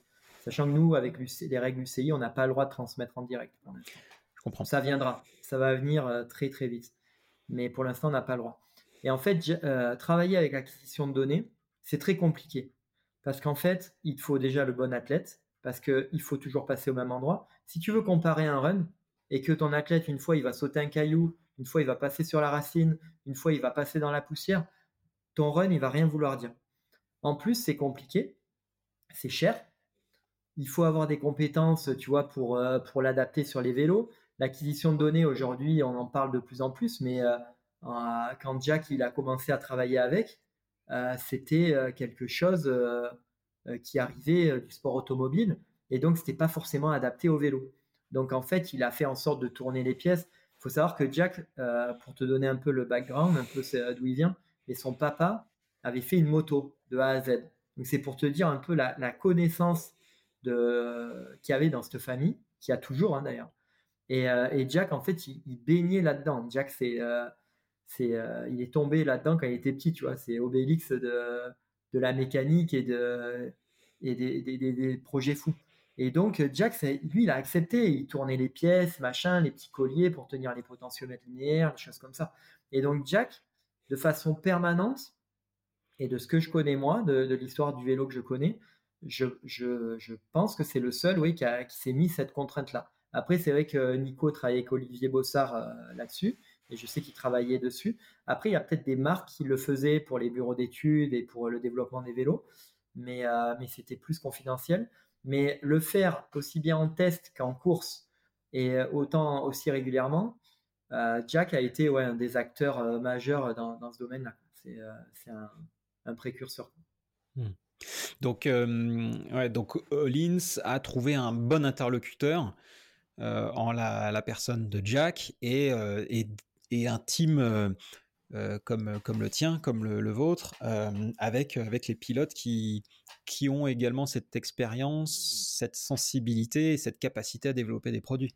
Oui, ouais, nous on se considère, on a eu, tu vois, on a bien travaillé avec. j'ai jamais travaillé avec Sun Tour, mais tu vois, on a bien travaillé avec RockShox, avec Fox c'était bien au moment auquel on a travaillé avec eux. Donc euh, ça correspondait aux attentes de nos athlètes et ça correspondait à ce que nous, on était capable aussi de demander euh, euh, à nos sponsors. Aujourd'hui, il n'y a que Hollins qui est capable de répondre à nos attentes. Et en fait, c'est du gagnant-gagnant avec eux. C'est pareil. C'est nous, c'est presque fou, mais aujourd'hui, comme on a été à l'origine un petit peu euh, du développement de, la fourche, de l'amortisseur, euh, en fait, on se considère un peu comme euh, des gens d'Olins aussi, tu vois. Et les gens d'Olins ne comprendraient pas, tu vois. On est lié à tout jamais avec eux. C'est tellement efficace, il y a des liens tellement forts que je ne comprendrais pas qu'on arrête de travailler ensemble. C'est c'est vraiment des liens forts, c'est génial, tu vois. Quand tu as les le, technicien, la euh, TJ, TJ qui est un grand costaud euh, suédois euh, que, les gens doivent voir sur les paddocks s'ils ont la chance de venir sur les courses. Et TJ, tu vois, c'est un mec costaud, c'est un solide. Et quand tu as TJ qui, te, qui arrive en pleurant, qui te prend dans les bras, bon, il te casse le dos parce qu'il te serre tellement fort que, que tu as le dos après qui est comme ça et il faut te refaire remettre droit. Mais quand tu as TJ qui pleure, et tu vois, il pleure pas parce que il va avoir une prime ou parce que euh, la marque qui le paye a gagné. En fait, il pleure parce qu'il est content. Il est autant content que nous quand on gagne. C'est tellement bien en fait que, que voilà. C'est, et c'est ça aussi pour le, plus un de TJ, celui qui est au-dessus, euh, Torkel.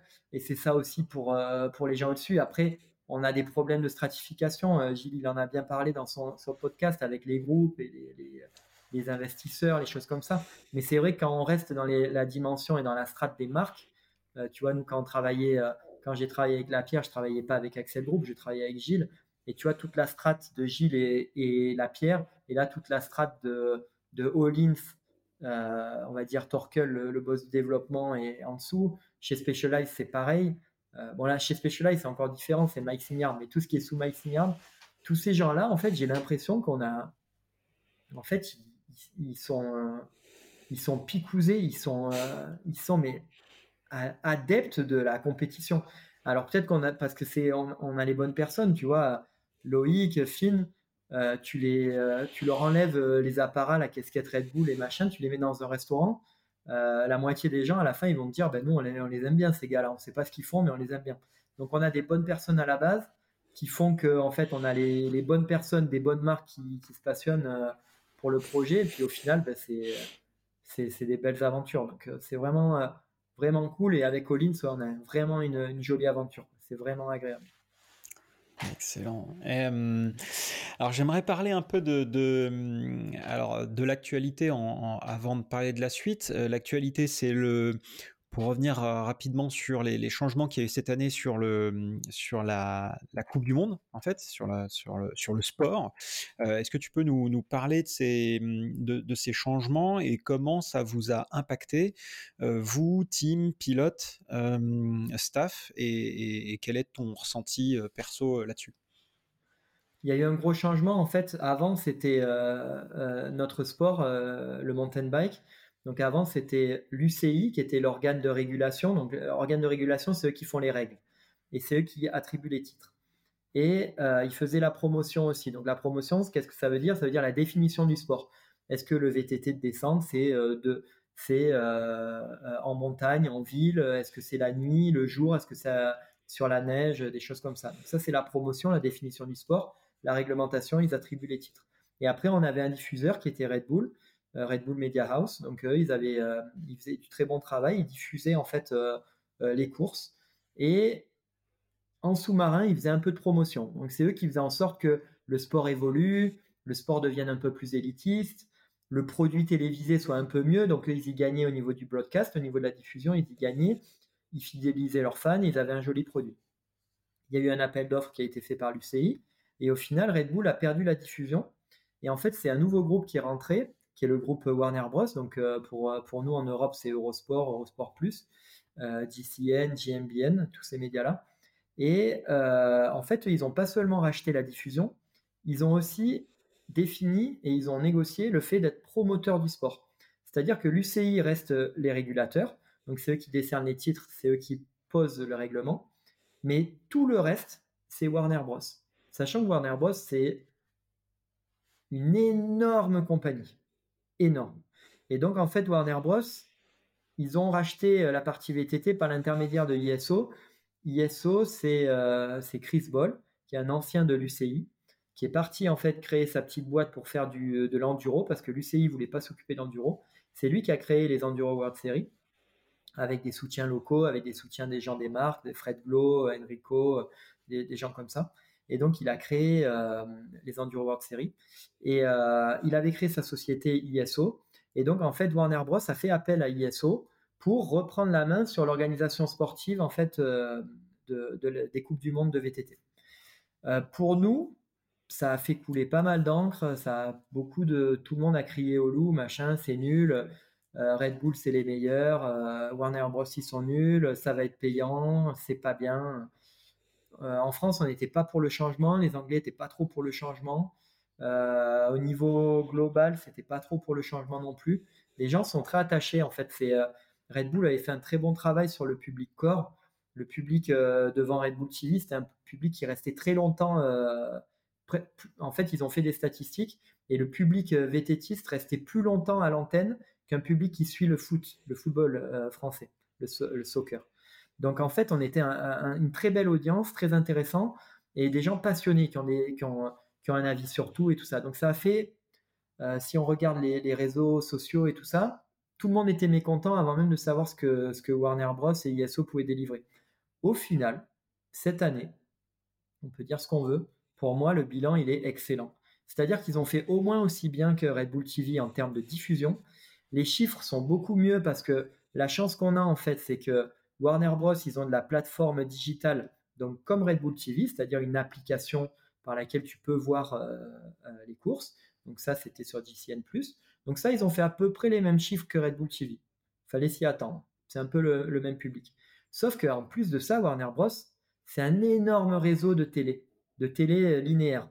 Donc la télé, quand tu t'assois dans ton canapé, tu appuies et tu regardes la 1, la 2, la 3.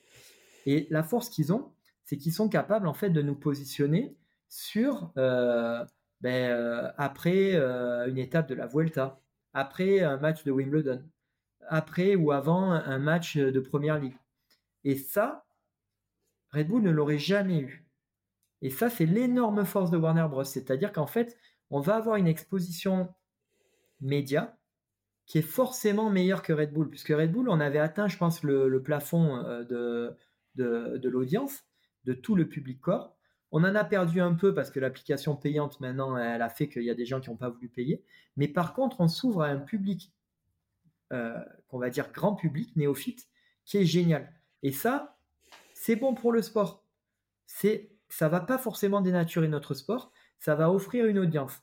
Et ce grand public, il va revenir avec des questions. Tu vois, nous aujourd'hui, par exemple, notre sport, on a une règle de protection. Les trois premières de la Coupe du Monde, par exemple, en 2023, ben en 2024, ils sont protégés et ils font toutes les finales. Pour nous, c'est bien parce que ça sécurise l'investissement. Mais pour un, néophyte, imagine, tu parles à un de tes proches qui n'est pas forcément dans le vélo, tu dis regarde une Coupe du Monde. Il va, il va te demander les qualifs, tout ça. Et puis les qualifs, il y en a un qui est tombé, mais il est quand même en finale. Pourquoi il est en finale? Ben Parce qu'il est protégé, tu comprends. Mais pourquoi je comprends? Alors tu vois, il y a cette règle de 3, plus les, les 20 protégés flottants en demi-finale, plus les 10 protégés flottants. Donc tu vois, il y a des choses, la lisibilité de notre sport, elle n'est pas parfaite. Alors bien sûr qu'on va peut-être devoir réajuster des choses. Bien sûr que les gens qui adorent le sport en l'état, ben, les changements, ça va pas leur plaire. Mais moi, je pense que c'est bien. Et euh, ils ont délivré un produit qui est aussi bon que ce que faisait Red Bull. Et je pense que ce potentiel d'audience euh, grand public, eh ben, il faut pas le dénigrer. Il faut pas dire que c'est Madame, euh, tu vois, Madame Duchemol devant sa télé qui attend pour acheter de la, lessive. Non, c'est plein de monde intéressant. Tu vois, le, manager du cross-country, de, de Specialized Cross-country, il y a eu Nové Mesto, une super belle course. Et en fait, Nové Mesto, ils l'ont placé juste après un gros événement majeur euh, de sport. Et en fait, Nové Mesto, ça fait 9 millions d'audience. Donc en fait, Nové Mesto, ça fait à peu près comme avant euh, sur Red Bull TV en digital, donc toujours moins d'un million. Et par contre, ça fait 9 millions en linéaire. 9 millions en linéaire. Le gars, il est rentré chez lui, euh, Beno, le manager du cross-country, il est rentré chez lui, il est allé manger au restaurant le mardi. Le mardi, les gens, ils ont dit Ah, mais oui, c'est vous qu'on a vu à la télé. Alors que le gars, il allait tout le temps manger au restaurant, au même restaurant. Il savait qu'il travaillait dans le vélo, mais pas vraiment ce qu'il faisait. Et eh bien là, dans le restaurant où il est allé, on l'a reconnu. Donc ça, on le fait pas pour la reconnaissance, on s'en fout de ça. Tu vois, les managers, tout ça, on le fait pas pour ça. Mais ça prouve que ça marche. Donc c'est pour ça. Je pense que le travail de Warner Bros. et de, des équipes ISO, je pense qu'il est bon et qu'on peut s'attendre à plein de bonnes choses pour la suite.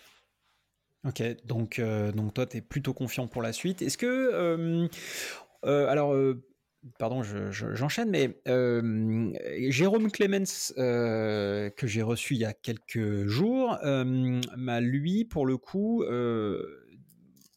formulé quelques inquiétudes par rapport à l'enduro. Alors, comme tu as les teams enduro aussi, mmh est-ce que, est-ce que tu peux nous en parler? Est-ce que tu as l'impression que le sport est moins visible, comme, comme le disait Jérôme, ou au contraire, est-ce que c'est une année de, mise en place et qu'est-ce qu'on va voir sur l'enduro? Non, le sport, il n'est pas du tout moins visible. En fait, le problème qu'il y a, c'est qu'en fait, maintenant, il y a, il y, a, y, a il y a des sports de comparaison. Avant, la Coupe du Monde, c'était sur Red Bull. Avant, l'enduro, c'était un peu sur Red Bull, parfois, machin. Et tu vois, en gros, on vivotait. Là, aujourd'hui, maintenant, la descente et le cross-country, ça a passé un tel cap quand tu compares avec la visibilité de l'enduro, ben, tu te dis ben, l'enduro c'est nul. Mais non, l'enduro c'est resté où c'était. Aujourd'hui, c'est la même problématique que le rallye. On ne peut pas avoir 30 hélicoptères qui tournent au-dessus des athlètes pour les filmer. Donc le sport enduro à filmer, ça marche en récap, en récap de, de 3, 6, 9 minutes, 32 minutes, mais c'est pas un sport en fait où tu, vas pouvoir développer euh, des médias, le filmer en direct et tout ça, ça ne fonctionne pas. Donc aujourd'hui, L'enduro, il a ce problème-là, c'est qu'en fait, on le compare à la descente et le cross-country, qui a une visibilité qui est très simple. Le cross-country, c'est en trèfle, il y a plein de caméras. La descente, un point haut, un point bas, tu mets des caméras partout, tu vois tout. Euh, celui qui va le plus vite, il gagne. Là, l'enduro, tout le monde roule en même temps. Donc en fait, voilà, parce qu'on le compare à la descente et au cross, on pense que l'enduro est moins bien. Pas du tout. L'enduro, c'est un très bon sport. C'est un sport qui est très intéressant. On peut pratiquer avec des vélos quasiment de série. Euh, les athlètes euh, sont des super beaux athlètes. Les athlètes qui gagnent en, enduro sont des, athlètes de haut niveau. Et moi, j'ai pas d'inquiétude par rapport à ce sport si on lui demande pas de faire ce qu'il sait pas faire. Si on demande à l'enduro d'avoir la visibilité, la visibilité de la descente, on se trompe et on va toujours arriver à un constat d'échec. Si on demande à l'enduro de faire en sorte que les gens puissent se rendre compte que les vélos marchent bien et qu'en plus ils puissent pratiquer, imaginons une course où tu vois euh, des athlètes font une course de si spéciale et le lendemain tu as des invités en e-bike qui font le même tracé et qui se rendent compte de la difficulté, qui se rendent compte de la technologie des vélos euh, qui est nécessaire pour permettre de rouler à 60 km/h dans des cailloux, c'est génial. Tu vois, si, si on, le recoupe avec de la pratique, c'est un sport de pratique l'enduro. Si on le recoupe avec de la pratique, on a tout gagné. Si on lui demande d'être visible et de briller comme la descente, on se trompe. C'est pour ça que moi je crois à l'enduro. J'y crois. Imaginons on a une semaine, un déroulé de semaine. Imaginons euh, on a une course d'enduro le mercredi. Euh, on, a des invités, on a des passionnés, on a des clients, on a des testeurs qui viendraient le mercredi, ils regardent la course d'enduro. Le jeudi, ils font un petit tour de vélo euh, avec, les, athlètes.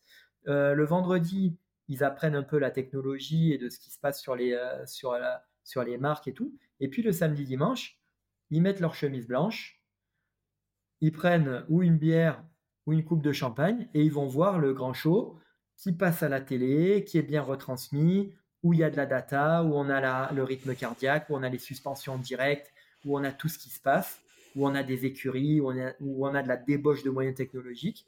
Et là, le samedi, dimanche, eh ben, on fait ça parce que les sports ils prêtent à ça et on fait briller notre discipline. Et là, on, a, on utilise comme il faut l'enduro et on lui demande pas d'être ce qu'il n'est pas, tu vois. Et, et c'est pour ça que je pense que ce développement-là, il peut se faire. Après, euh, Ouais, c'est vrai que, le sport aujourd'hui, ça demande des moyens et tu vois, on a, on a aussi beaucoup de gens qui ont peur par rapport à cette, cette, tu vois, le sport qui devient de plus en plus élitiste.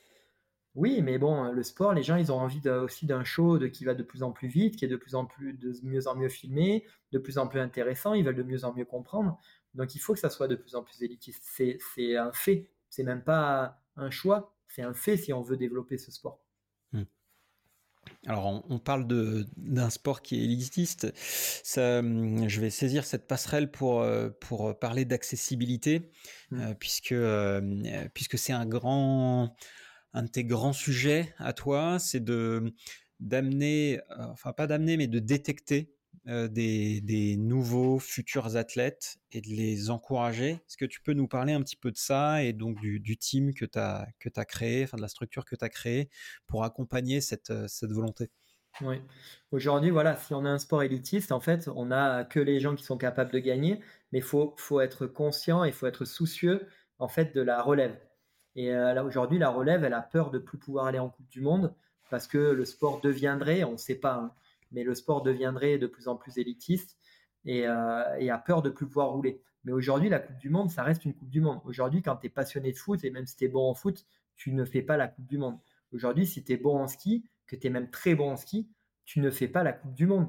Tu dois gagner, tu dois gagner des courses et tout ça. En VTT, on a trop vite été habitué à rouler en Coupe du Monde. Aujourd'hui, c'est pas grave de plus rouler en Coupe du Monde si, je dis bien si parce que c'est vraiment important, si on a des séries parallèles. Aujourd'hui, on a des séries parallèles. Coupe de France, on a des Crankworks, on a des IXS Cup, Rookies Cup, on a une super, euh, des super courses aussi en Angleterre et on a des super courses au Portugal. Donc, euh, tant qu'on est sûr que cette série parallèle, elle est valorisée et qu'elle est existante et qu'il y a des moyens pour faire qu'elle elle soit pérenne, en fait, il faut aussi des athlètes qui, qui aient le temps de se développer. Et on ne peut pas prendre des athlètes, et tu vois, Jackson Goldstone, euh, Jordan Williams chez nous qui, gagne direct sa première course en élite. Loïc Bruni qui quand il était junior faisait des podiums en élite. Il faut s'en rappeler de ça, tu vois. Loïc à Windham, il fait, euh, il fait podium euh, avec, avec Aaron Gwynn, avec Jay Atherton. Il était junior. Donc tu vois, c'était, on parle de précocité pour Jordan et pour, et pour Jackson, mais Lolo, il faisait déjà, Samil le faisait, et mm. plein d'autres. Gracia, ils l'ont fait.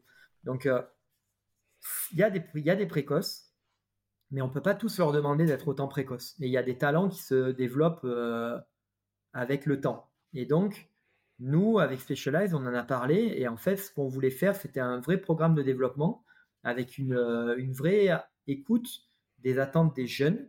Et, euh, on a créé GNS, Génération Specialized, qui est en fait une équipe internationale avec des athlètes bulgares, américains, anglais, français. Et, et ces talents-là, en fait, aujourd'hui, ils rentrent pas encore dans des cases. Parce que tu vois, par exemple, quand tu arrives chez Gravity, eh ben, tu dois être un spécialiste de la descente et tu dois être capable de faire des podiums en Coupe du Monde. Eh ben, moi, les athlètes qu'on a chez, chez Gianès, ils sont peut-être pas capables aujourd'hui de faire ça, mais ils sont capables. On a le petit anglais, Harry Scofield, lui, il est capable de, de gagner une course de BMX Park. Tu vois, il est dans l'équipe nationale d'Angleterre de, BMX Park. Euh, il peut faire de la moto, il est très fort en motocross. Il roule en e-bike, euh, il, fait, euh, il fait des sauts de slopestyle en e-bike. Et aujourd'hui, c'est un athlète qui a la passion de rouler, mais qui rentre pas pour l'instant dans une case. Et c'est pour ça qu'il rentre complètement dans le projet GNS, qui est un projet un peu fun, un peu délirant, un peu euh, nouvelle génération. Et en fait, on l'accompagne pour le faire grandir. Et peut-être que cet athlète, il va devenir très fort en motocross. Mais c'est pas grave. On l'aura accompagné sur cette période-là. Tu vois, on en a, on en a un autre, Raphaël Jambi, un Français. Euh, lui, il est très fort en enduro pour l'instant. Mais moi, je suis convaincu qu'il peut être très bon en descente. Et en fait, on va l'accompagner, lui faire toucher un peu à tout. Et c'est lui, en fait, après, qui va développer son potentiel. Donc, euh, c'est vraiment un projet crucial qui va s'appuyer sur les séries secondaires, euh, comme je te disais, tu vois, les, Coupes de France, les, Coupes anglaises. Et en fait, il va, euh, il va développer son potentiel et il va, il va permettre, en fait, de, ben, de voir où il est vraiment le meilleur. Et on voulait faire ce programme, mais on voulait le faire avec la même rigueur et avec le même encadrement que Gravity. Donc en fait, chez Janess, ils ont euh, un manager, euh, une personne qui s'occupe des réseaux sociaux, un kiné, euh, un entraîneur. Et en fait, c'est des gens qui vont les accompagner, mais surtout pas les limiter. C'est-à-dire que l'entraîneur, il va pas leur faire des plans d'entraînement pour des petits de 14 ans. Au contraire, il va leur dire attendez, roulez, faites ci, faites ça, pratiquez, faites des wheelings, faites des, des nose wheelings, mais, mais mais ne vous embêtez pas à passer du temps à la salle. Tu vois, on est plus là pour les protéger d'un surentraînement ou d'une mauvaise influence que de les mettre dans un moule déjà de petites machines à gagner. Et, euh, et c'est en plus pas un copier-coller de Gravity. Et c'est pour ça que je pense que c'est vraiment une équipe qui a de l'avenir. Et peut-être qu'on va garder, tu vois, on est en train de voir pour euh, les athlètes, on les prend très jeunes, mais on va certainement les accompagner même euh, en élite. Et tu vois, on a Isabella Yankova, une Bulgare qui était championne du monde junior, Christopher Grice, là, qui a, fait un top 15 euh, à, Snowshoe. Et en fait, euh, on, va les accompagner certainement en élite parce qu'en fait, ils ils rentrent pas dans les cases. Et ça me plaît en fait d'accompagner des gens qui rentrent pas forcément dans une case. Euh, chez Gravity, on n'est pas capable de le faire. Et chez GNS, en fait, on a la flexibilité et les, et les moyens humains pour le faire. Donc voilà, GNS, c'est un peu ça, c'est un peu la, suite et un, projet différent de, ce que tous les autres font. Tu vois, un junior team copier-coller, tu prends le maillot de l'équipe euh, A, tu fais un maillot d'une autre couleur pour l'équipe B, tu mets des petits dedans et basta. Et sauf que mm. les petits à la fin, ils performent pas, ben allez, au revoir et il n'y a pas d'histoire, tu vois. Donc là, on voulait faire quelque chose de différent et c'est ça. Ouais, pour autant, il y a les mêmes, euh, un peu les mêmes outils, même s'ils n'ont peut-être pas accès au proto euh, SP euh, et au, tout, au développement euh, des suspensions Hollins, j'imagine. Ouais. En fait, on a, on a de la transversalité, c'est-à-dire qu'ils vont utiliser les mêmes produits que, Gravity, ça c'est sûr. Et il y a des, transferts qui sont faits, il y a des ponts qui sont faits. Et, et ça me permet aussi de transmettre euh, ma partie à moi, c'est-à-dire euh, tout ce qui est background, en fait, tout ce qui est l'encadrement, le management, le savoir. C'est très compliqué en fait de partager avec des gens. Euh, tu vois, moi j'échange avec quelques personnes de l'industrie. J'ai les gens qui m'ont fait confiance, les Ivaniel, les Altino, les, les Gilles Lapierre, les Christian Taillefer. C'est des gens, c'est des gens qui m'ont fait confiance. J'apprécie de partager avec eux quand je les vois. Mais après, c'est dur de tout transmettre, tu vois, parce que nous, la recette qu'on a, tu vois, là, on en parle, mais après, j'explique pas tous les petits détails, tout ce qui fait qu'on est différent des autres. Et ça, c'est très dur à transmettre. C'est dur de partager. Donc euh, là, en fait, je m'entoure d'une équipe qui travaille sur GNS. Et en fait, je suis en train aussi de leur, euh, leur apprendre un peu les rouages du métier, mais de façon ultra honnête. C'est-à-dire que euh, quand il y a des contraintes budgétaires, ils le savent quand j'ai des euh, quand il y a des stress avec euh, gérer les parents parce que très très souvent les problèmes des enfants c'est les problèmes des parents Et d'ailleurs, ça, c'est vraiment une chose à faire attention. Hein. Vraiment, les, parents, s'il y a des parents d'athlètes qui m'écoutent, vraiment, laissez vos parents, laissez vos, vos, enfants faire du vélo et se faire plaisir sur le vélo. Et ne les stressez pas avec le matériel, ne les stressez pas avec l'entraînement, ne les stressez pas avec les gens autour. Laissez-les profiter et faire du vélo avec leurs potes et se faire plaisir. Et quand ils vont passer junior élite, ils auront tout le temps d'être euh, rigoureux et tout ça. Mais euh, il n'y a pas de stress. Et voilà, ça c'était une aparté. Mais en tout cas, voilà. Avec GNS, tu vois, on apprend à gérer les parents, on apprend à gérer tous ces stress-là, les stress euh, avec les partenaires. Et c'est vachement intéressant. Et, et, tu vois, avec cette équipe-là, tu vois, il y a un entraîneur, Nico Archot, qui entraîne aussi Loïc, qui entraîne Sylvain André en BMX, qui entraîne plein d'athlètes clés dans le monde du VTT, Renaud Smagnoto, qui est un ancien athlète de haut niveau qui roulait en Coupe du Monde, euh, Tim Basingswaite, euh, Alex Di Cristofano, tu vois, c'est des gens que je quitte, mais euh, c'est des gens de l'ombre, personne ne les connaît. C'est un peu comme moi, tu vois, on n'est pas, on n'est pas des gens, on n'est pas sur les podiums, on n'est pas sur les devants de la scène. Mais ces gens-là, tu vois, ben, je commence à partager avec eux et c'est génial parce que je me dis, là, moi j'ai 45 ans, je, ne suis pas jeune, je suis pas vieux, mais je suis pas jeune non plus. Et c'est le moment de faire, faire passer le savoir à d'autres. Mon savoir, ça ne veut pas dire que c'est le savoir, mais c'est euh, mon savoir. Et comme ça, ils vont le prendre et en faire ce que eux ils veulent. Ils vont peut-être utiliser, euh, tu vois, sur les 50 trucs euh, sur lesquels je les saoule tous les jours, ils vont en garder peut-être 5.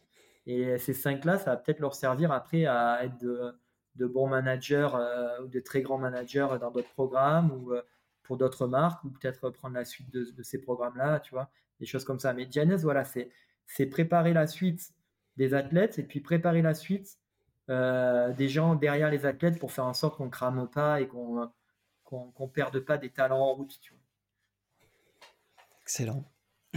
ouais, c'est merci pour ça. Mm-hmm. Euh, tu as d'autres euh, d'autres engagements, enfin il y a d'autres trucs sur lesquels tu bosses dont, dont j'aimerais que tu nous parles, notamment c'est un événement que tu organises à Courchevel euh, The Cycling Event, si je. C'est bon C'est ça, exactement. tu peux nous en parler un peu? Oui, Cycling Event, en fait, euh, moi, quand j'étais au marketing et à la com euh, pour, pour j'ai vraiment souffert des salons. Les salons pour les gens de l'industrie, pour, même pour tous les professionnels, quand je parle des gens dans le nucléaire, quand ils font un salon du nucléaire, c'est galère, c'est compliqué, c'est fatigant, c'est stressant, tout ça.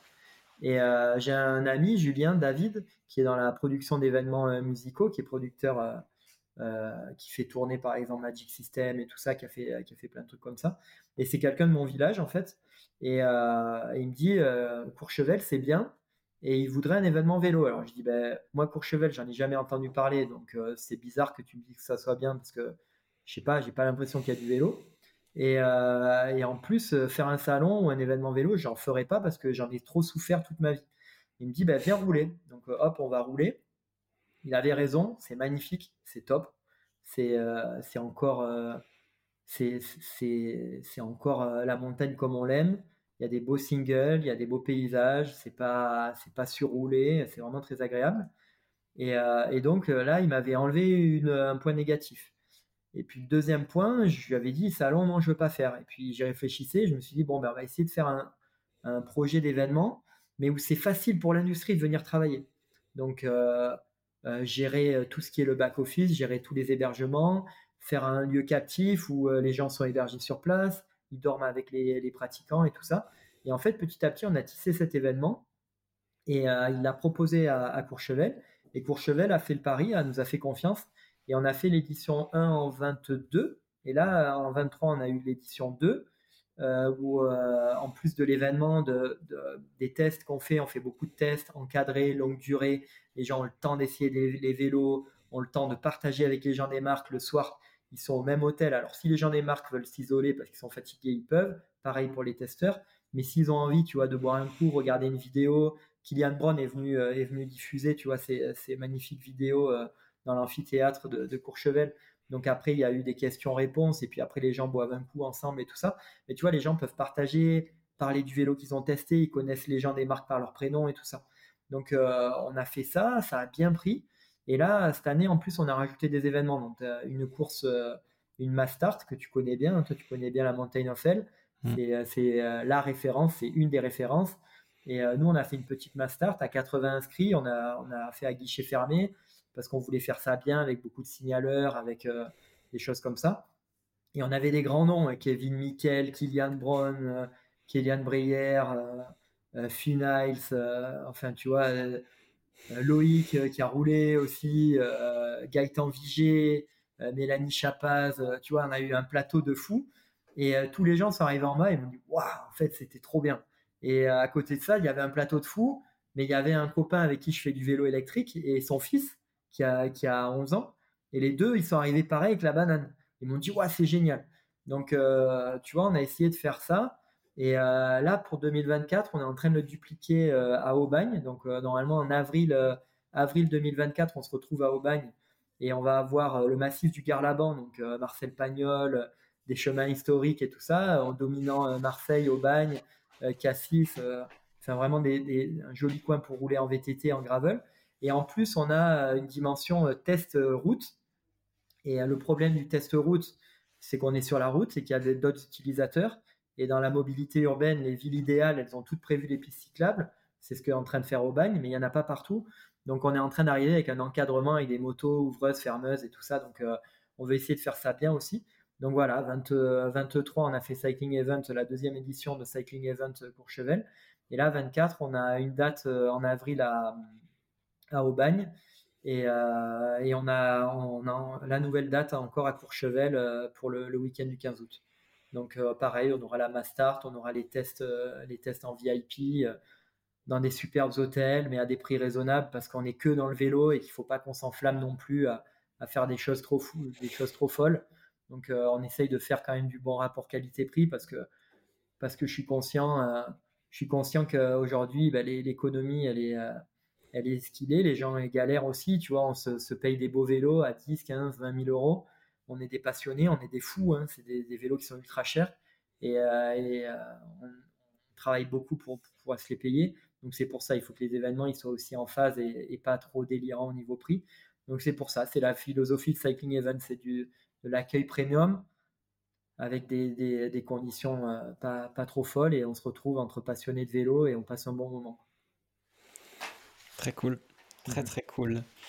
Euh, qu'est-ce qui se passe pour toi euh, là d'ici la fin de l'année, enfin voire même d'ici la, la, reprise de la, de la saison qui va réattaquer On va avoir deux belles, euh, deux belles étapes en France de Coupe du Monde. C'est quoi là ton Comment ça se déroule les prochains mois? Déjà, est-ce que vous allez fêter le titre de vainqueur du classement général de la Coupe du Monde? Euh, puisque ça n'a pas été fait apparemment à, Mont-Sainte-Anne. Euh, voilà, c'est quoi, le, c'est quoi la suite? La suite, euh, avant, quand j'ai commencé, tu vois, là, avec Jack, on va fêter nos 20 ans l'année prochaine de travail commun. avant, on avait une vraie, ce qu'on appelait une saison off. Donc, on arrivait à avoir un mois et demi de, de, repos, aussi bien pour les athlètes que pour le staff. Aujourd'hui, on l'a plus, ce mois et demi de repos.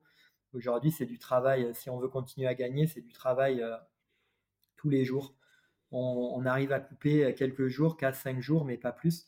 Donc là, moi, tu vois, depuis mon Sainte-Anne, je suis arrivé, je suis sur tous mes. Euh, euh, collecter toutes les, factures, collecter les frais de tout le monde, euh, mettre en place les, derniers petits ajustements de 24 parce que c'est déjà tout validé, et parler de 25, 26, 27 avec les, partenaires majeurs.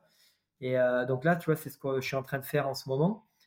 tous les mécanos, en fait, ils sont en train de planifier tout ce qu'ils veulent tester jusqu'à Noël. Donc, euh, quel type de, de quel type de pneus. Tu vois, tu, on a parlé des pneus. Euh, bien entendu qu'aujourd'hui, je t'ai dit, le vélo, le, pneu euh, que, tu achètes dans le commerce, Loïc qui roule avec, mais on a six versions de pneus à tester, à valider, avec plein de choses différentes. Et six versions de, chaque pneu, le, pneu existant, mais avec six déclinaisons un peu farfelues différentes. Donc tu vois, les, les mécanos, chaque mécano sont en train de programmer ça on veut tester ça, on veut faire ci, on veut faire ça. Euh, au niveau euh, de tout ce qui est la logistique, tu vois, on a euh, le calendrier officiel UCI a été confirmé hier ou avant-hier. Donc on, avait déjà posé des options, là on a confirmé et on est en train de valider tous les hébergements pour l'année prochaine.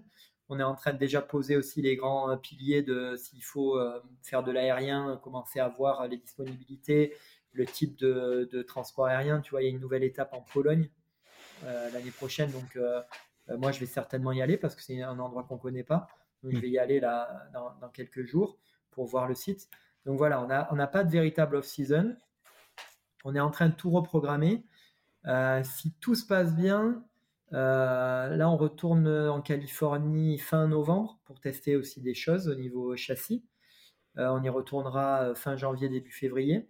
Donc, tu vois, en fait, la, saison, euh, on est déjà sur la saison de l'année prochaine. En fait, on est déjà, on est déjà, le compte à rebours, ça y est, claque. C'est Loïc, hmm. il, a, il a levé le, trophée, il a levé la Coupe du Monde. et, et, en fait, on, était, on avait déjà commencé à préparer la suite. Alors, bien entendu, les pilotes, il faut qu'ils coupent un peu. Tu vois, les pilotes, ils arrivent à couper 15 jours, à peu près 15 jours, 3 semaines. Mais, euh, mais nous, on est déjà programmé avec toute l'équipe, euh, programmé la suite. Donc, il n'y a pas de réelle coupure. Après, euh, c'est vrai qu'on a, on a pas mal de personnes. Tu vois, moi, j'ai trois enfants, trois garçons. On a, on a pas mal de staff qui commencent à avoir des enfants aussi. Donc, il faut du temps en famille. Donc, bien entendu, pendant les fêtes, tout bon de coupe, on essaye de pas de pas trop regarder les téléphones et les emails. Après, moi, je suis gérant de la société, donc euh, c'est mon rôle de, jamais couper et c'est mon rôle d'être disponible pour les gens, euh, pour, euh, pour quoi que ce soit. Donc, il y a du temps en famille, mais il faut rester disponible pour tous les gens qui continuent à travailler, tu vois. Donc, donc voilà, c'est comme ça que ça se passe maintenant jusqu'à début mai. Quoi. Ok. Intense. très bien. Alors, d'ici, alors ouais, où est-ce qu'on te suit? Où est-ce qu'on te, ouais, où est-ce qu'on voit l'actu de toi, ce que tu fais, du team et tout ça? Moi, ce que je fais, en fait, ça se voit pas vraiment. Donc, c'est plutôt mmh. mes athlètes. Donc, on peut suivre mes athlètes individuellement. Il y a, a des comptes Instagram pour Specialized Gravity, pour Generation Specialized, Specialized Enduro. Euh, donc là, on a, tout ça sur Instagram. Après, moi, euh, je publie très peu sur LinkedIn, euh, mais je suis présent. Et c'est, un mode de contact que j'apprécie parce que c'est, c'est le seul qui me semble être de qualité. c'est, c'est un peu comme les chiens qui se reniflent les fesses. C'est quand même agréable de savoir à qui tu parles. Et, et puis, c'est, on est dans un domaine professionnel. il ne faut pas avoir honte, en fait, de avoir honte de contacter les gens pour le travail et pas avoir honte de montrer son pédigré. Donc sur LinkedIn, LinkedIn, je trouve que c'est assez euh, transparent et c'est assez intéressant. C'est un bel outil euh, pour, euh, pour bosser. Et après, j'ai pas trop de, de vie publique sur les réseaux sociaux. Ma force, c'est ma famille et ma famille, je les préserve. Donc voilà, j'ai pas de, j'ai pas de visibilité trop sur les réseaux. Ok, ok, ok très bien. dernière question. Est-ce qu'il y a. Donc, tu nous as parlé de, pas mal de monde. Je t'ai dit, on, a, on a entendu Gilles Lapierre, on a entendu. Jérôme Clemens, j'aimerais bien faire un épisode avec Jack. Est-ce qu'il y a des, gens où tu te dis que ça pourrait être chouette de les entendre, justement parce qu'ils peuvent avoir des choses à dire qu'on n'a pas trop trop l'habitude d'entendre? Ouais, je pense que déjà dans les podcasts que tu as fait, il y a, plein de bonnes personnes que j'aime beaucoup et je suis très content d'avoir pu euh, avoir leur feedback. Et même, tu vois, je les ai appelés, il y en a certains que j'ai appelés après pour dire Ah, je suis pas d'accord euh, avec toi sur, sur tel ou tel point. Donc, c'est super intéressant. Et euh, les gens de mon équipe sont super. Donc, c'est vrai que si tu as envie de t'intéresser à Jack, je trouve ça super. Après, il y a, y a, quelque chose, il y a, y a quelqu'un qui me qui me plaît beaucoup dans l'industrie en ce moment, c'est David Zurcher qui, qui, a repris les commandes de BMC. Et euh, David, il a, il a pour moi toutes les qualités des, des grands euh, que j'apprécie, euh, comme Yves Amiel, comme David comme Gilles Lapierre, comme, comme Max Commensal. Mais David, il est, c'est un jusque boutiste, c'est un passionné, c'est quelqu'un qui aime voir grand, c'est quelqu'un qui s'entoure bien j'ai pas, je suis pas en train de négocier un contrat avec BMC, donc ça, ça va pas m'aider à signer mon contrat BMC, pas du tout. Mais par contre, je pense que c'est quelqu'un qui a une très très belle vision euh, de l'industrie, de par sa, son expérience euh, chez, chez SRAM, chez Specialized, aujourd'hui chez BMC. Et ils font des très beaux partenariats. Ils sont en train de sortir un projet là avec euh, Red Bull Advanced Performance. Ça mérite vraiment, ça mérite vraiment une, heure, deux heures, peut-être trois heures avec lui. Il y a beaucoup de choses à dire à mon avis. Mais je sais pas, je sais que c'est un grand patron, ils n'ont pas beaucoup de temps, ces, gens-là, mais s'il arrive à te consacrer un peu de temps, je pense que c'est une bonne personne à écouter. Ok, je, je prends. Écoute, euh, j'ai pas, j'ai pas peur euh, si on me dit que je peux avoir un créneau euh, d'une heure et demie dans, dans quelques mois. je, je, je prends. Donc, ça sera intéressant, ouais. Ça sera intéressant. Top. Eh ben, écoute, merci, merci, merci beaucoup, Laurent. Merci pour ton temps.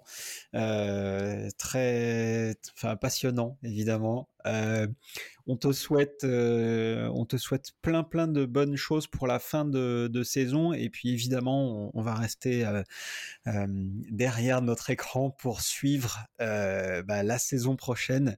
Et, on va suivre ça sur les réseaux. Et, et, voilà. Et je mettrai les liens vers euh, les comptes, euh, vers euh, les différents sites dans les notes de l'épisode. C'est génial. Merci beaucoup Antoine. Merci pour la, merci pour ce projet. Merci de me, faire partager ça. C'est, c'est vrai que moi je suis plutôt derrière et je suis plutôt dans l'ombre. Et c'est agréable d'échanger avec toi. Merci beaucoup. Eh ben écoute, c'est très agréable également et j'espère que vous qui nous écoutez, ben ça vous a plu euh, et n'hésitez pas à nous nous l'indiquer euh, à Laurent, à moi via un petit message euh, sur la plateforme de votre choix, LinkedIn, Insta voire même avec un avis sur votre plateforme d'écoute préférée. Merci beaucoup Laurent. je te dis à très bientôt et puis on, suit ça de, de, près. Merci Antoine, à bientôt. À bientôt, salut. Merci d'avoir écouté ou regardé cet épisode d'En libre jusqu'au bout. J'espère qu'il vous a plu et que vous en avez retenu quelque chose d'intéressant. Si c'est le cas, vous avez le pouvoir de m'aider à développer en roue libre. Pour ça, c'est très simple et ça vous prend une minute laissez-moi un avis canon avec une note 5 étoiles sur votre plateforme d'écoute préférée et partagez cet épisode à un ami. Ça m'aide à être plus visible, ça m'encourage à vous proposer des épisodes toujours meilleurs, mais surtout, le karma fera fuir les crevaisons sur vos prochaines sorties à vélo. Et si vous lancez un projet et que vous avez besoin de vous faire accompagner, pensez à faire appel à Line, l'agence conseil 360 spécialisée dans le cycle. Avec Line, on vous guide et on vous accompagne dans tous vos projets vélo pour vous donner toutes les chances de réussir. Pour en discuter, je vous invite à m'écrire sur LinkedIn. Je suis Antoine Taillefer et vous avez écouté En roue libre, le podcast qui affûte votre connaissance du monde du vélo. Et si c'est pas déjà le cas, vous pouvez vous remettre à pédaler.